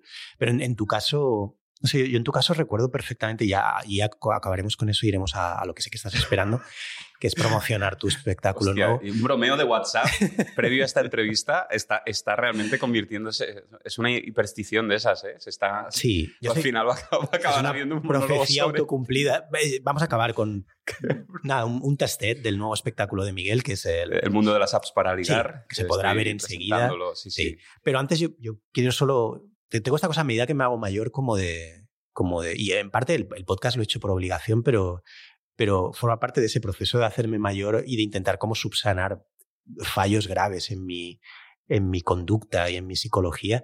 Eh, unas cosas que yo estoy aprendiendo con el podcast, por ejemplo, es a intentar estar mínimamente presente para poder sostener una conversación. Y es casi el único ejercicio que me interesa de esto, porque es muy forzado en mí. No, es, no es como tu caso. Em, donde ya has, renunciado a ello o no, directamente no te interesa. has renunciado a la interacción humana. A, a, mí es algo como que cuando empecé a hacer el podcast, lo primero el primer día que lo grabé con Álvaro, me di cuenta de que era incapaz de, de estar presente. Ah. Y que entonces no podía sostener una conversación. Y me preocupó ¿Pero horrores. ¿Pero qué te pasaba? Que no, no, puedo, no puedo establecer, tengo un problema grave. Eso te cubre una especie de conciencia marginal disparada y, y, como de vergüenza. Em, por el simple hecho también reconoce que siempre, siempre apareces eh, de esta forma ambigua, que es como una hiperconsciencia de algo que está sucediendo y que desmiente en todo momento aquello que está diciendo. Sí. Porque tú dices, yo tengo un problema de, interacción y, no, puedo estar presente, y lo dices estando presente y relacionándote con el otro y tal. Eso siempre, siempre, está ahí, tenido. Siempre está ahí. Esa especie de, contradicción de... ¿no? Eh, Permanente. Este, eh, ¿no? Cuando todo lo que explicas siempre es muy mísero. Hmm y apareces como bastante peripuesto y, como muy, muy frío y, como consciente y, pulcro ¿no? en tu forma de expresarte y tal, que eso es un, elemento perturbador siempre para el otro. Claro, sí. Eh, por ejemplo, esto, ¿no? Ahora tú me, me estás dando la razón sobre algo que se supone que es como una, una especie de glitch eh, raro. Sí, sí, efectivamente. pero yo aparezco de esta forma. El doctor Portuondo, mi, mi psicoanalista, siempre me decía que me. No, no, que eso es Del canto de un duro de ser como autista o algo así. Y, creo que como que he hecho un ejercicio muy extraño, totalmente de inventiva personal, por poder salir ahí fuera.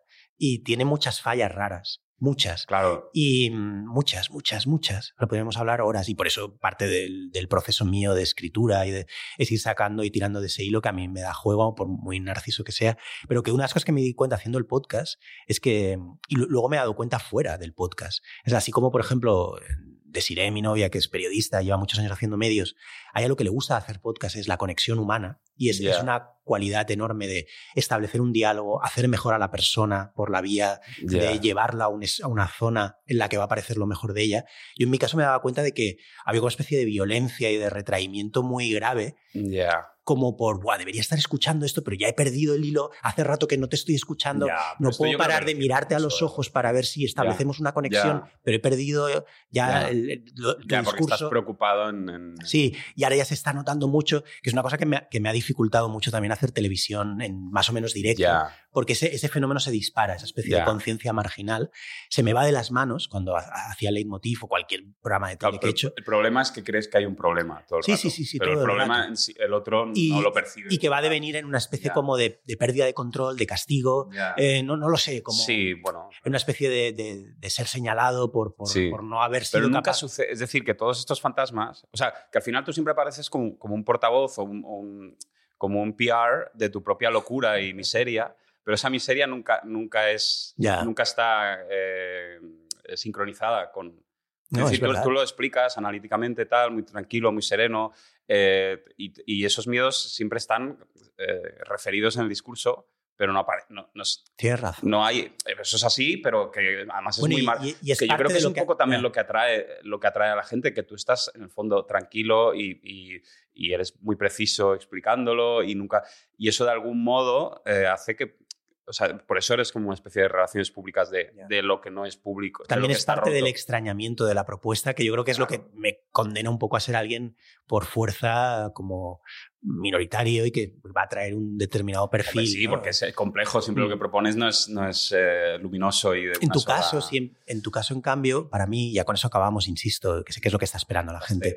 Y, y, vamos a ese, pequeño, a ese pequeño momento de monólogo. Esa degustación, esos cinco minutos de monólogo sobre Tinder, sobre las aves. Yo recuerdo perfectamente la primera vez que todo ese preámbulo que que te he dicho ahora en relación al, estar presente y demás, tiene que ver con ese intentar mejorar ciertas áreas que, que esa especie como de vértigos raros. Y el otro es reconocer el, lo importante que han sido, casi como una persona que ha hecho, que, que ha pasado como por alcohólicos anónimos, que sabes que hacen esto, que llaman a la gente con la que se han portado mal Ah, Sabes que la gente cuando ha pasado por Alcohólicos Anónimos luego llama. en plan, sí. hubo un día en Razmataz que se me fue y te intenté estrujar el cuello y tal. Intentan desesperadamente que los perdones. Pues a mí de manera muy neurótica, el, podcast me, me, da. El podcast y el hacerme mayor y el haber tenido como algún que otro achaque de salud que en realidad ha sido como muy fugaz, pero, pero que cuando lo he sufrido, lo primero que he pensado es tengo como que arreglar esto.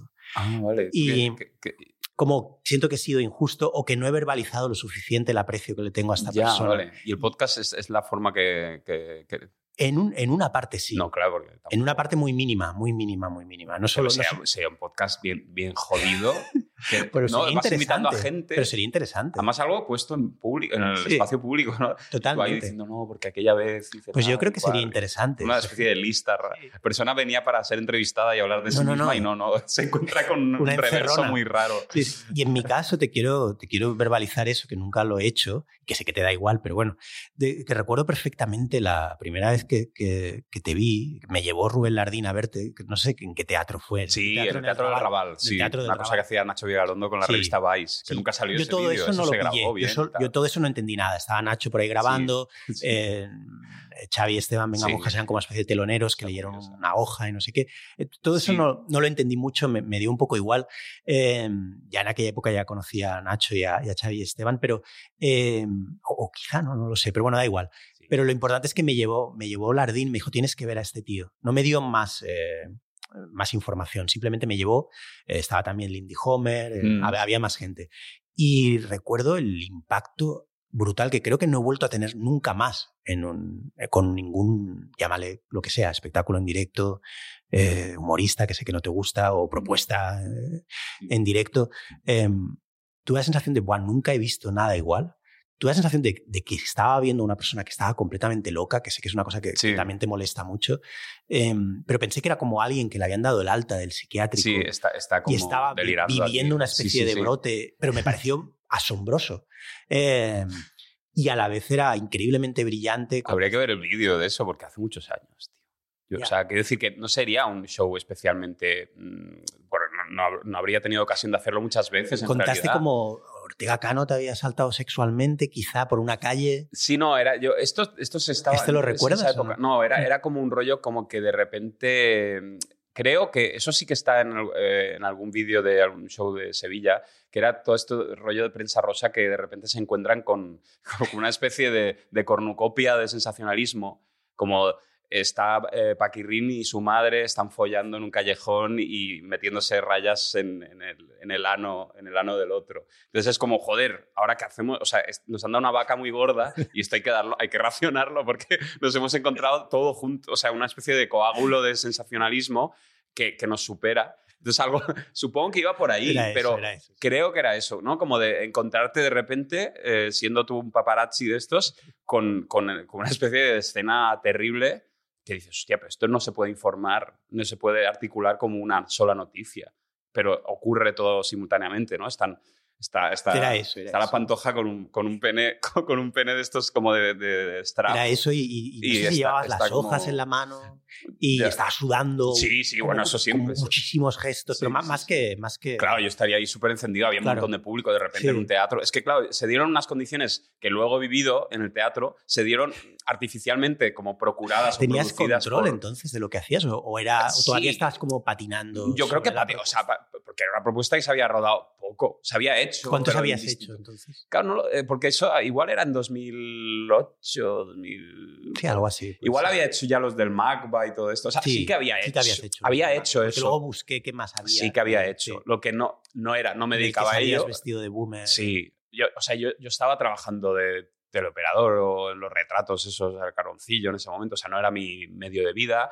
y de repente se dieron unas condiciones de escucha perfectas de un público. De hecho, recuerdo que el aplauso que me dieron al salir, que era como si yo me hubiera muerto, no sé, era como una especie de, aplauso de cluenda, de reconocimiento, pero se dio antes del show. Es decir, y era gente que probablemente muchos de ellos iban por, por la puta revista esta, de repente no se mete con no por Vice porque lo había no pero a mí siempre me, siempre me gustó Vice por esta cosa que tenía así como medio anarco eh, una cosa así como medio muy capitalista y a la vez anarquista. muy contradictoria. Sí, es que y, y habían, lo habían armado ellos y era gente supongo invitada, pues eso, no, no, se cobraba entrada y de repente la gente se vino arriba, un aplauso y yo como casi emocionado antes de empezar, ¿sabes? Esta cosa muy de loco, ¿no? Que lo, y por eso digo que mm, recuerdo eso como, como muy bonito ese, ese aplauso inicial eh, y, un teatro, la gente. ¿Sabes? Como de repente no estaba haciéndolo en un, en un museo con eco, eh, o, ¿sabes? Como molestando a la gente como sin, sin avisar, sino que de repente era perfecto. Y, y, por eso, pero, pero recuerdo que mm, era excepcional ese medio. Luego ya se ha replicado en teatros y se ha hecho y, pero sí, luego ya fuiste al Teatro más tarde tuviste como esa residencia. Sí, entonces ya ahí ya me acostumbré, pero en ese momento era raro eso. Entonces yo creo que ahí debía estar yo un poco como disparado. Estabas totalmente fuera de control, pero... Pero no, yo pero, lo recuerdo era bien, o sea que yo estuve, que estuve cómodo en esa... Pero claro, que yo debía hacer agua por muchos lados, obviamente, inevitablemente. Sí, pero era eh, algo nuevo que no habías visto nunca. Y, algo tendría, así y, y, a mí que soy un loco del stand-up y ya lo sabes, y em, nunca había visto nada igual. De hecho, sigo sin haber visto nada igual. Quizá lo más parecido que puedo pensar es en, en, versión contenida sería Stephen Bright, quizás. El... Ah, ya, sí. Pero ves, eh, en el fondo lo, lo opuesto, porque es como. Es lo unas opuesto, pero sí, sí, pero sí que hay como una especie de acumulación de ideas. ¿no? Sí, eso sí, sí, sí. No, además este me lo descubriste sí, tú sí, y me lo mencionaste tú, y, y, efectivamente era muy buen, porque el clima, eh, esta mm. especie de, de cosa eh, onírica, extraña y mezcla de cosas que no tenían pero claro, él era como un artesano y como, de Y como tú, psicológicamente, tiene muchos puntos en común, no sé si lo sabes. Claro, no, tampoco he investigado de demasiado. Tipo Salinger, que no se prodiga demasiado. Ya, ya, no, ya se, ya se ve que es, era un poco... Pero bueno, que, que es un poco lo opuesto, ¿no? Porque él trae esas frases memorizadas, trabajadísimas y las suelta sin ningún tipo bueno, porque de, tú le sumas una especie de fanatismo en y de performativo y de improvisación que yo creo que es buena, en buena, es buena parte de lo que te hace conectar, creo. Sí, sí, no, yo, yo además es, es, lo que le da sentido, porque si, si, si, tuviéramos que transcribir eso que digo y convertirlo en texto o analizarlo desde el punto de vista de la comedia y de todo este mundo del stand-up y todas estas cuestiones técnicas de ¿no? los, eh, los bloques y las no sé qué, las transiciones. Los no, tags. Es ¿no? que sí, sí, madre mía, o sea, que yo no, no, no, no hay por dónde cogerlo lo mío, porque es totalmente informe, eh, una cosa que no... Y, pero bueno, es porque no es stand-up, no funciona así, ¿no? Entonces ya está, se acerca más a la performance o como, o no sé, a la improvisación y todo esto.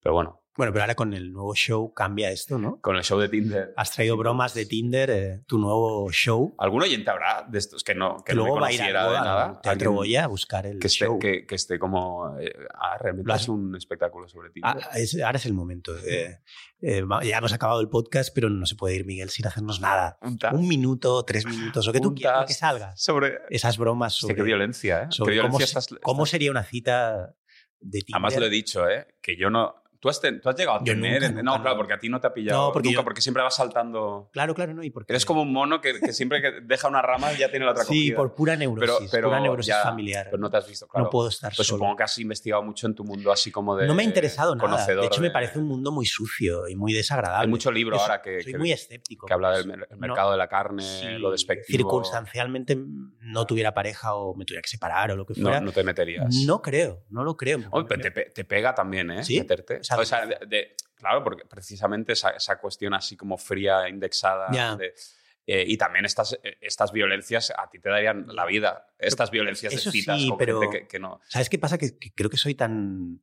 Por todo lo que te digo, soy tan neuras ya, que bueno, necesito es... como que las personas me admiren.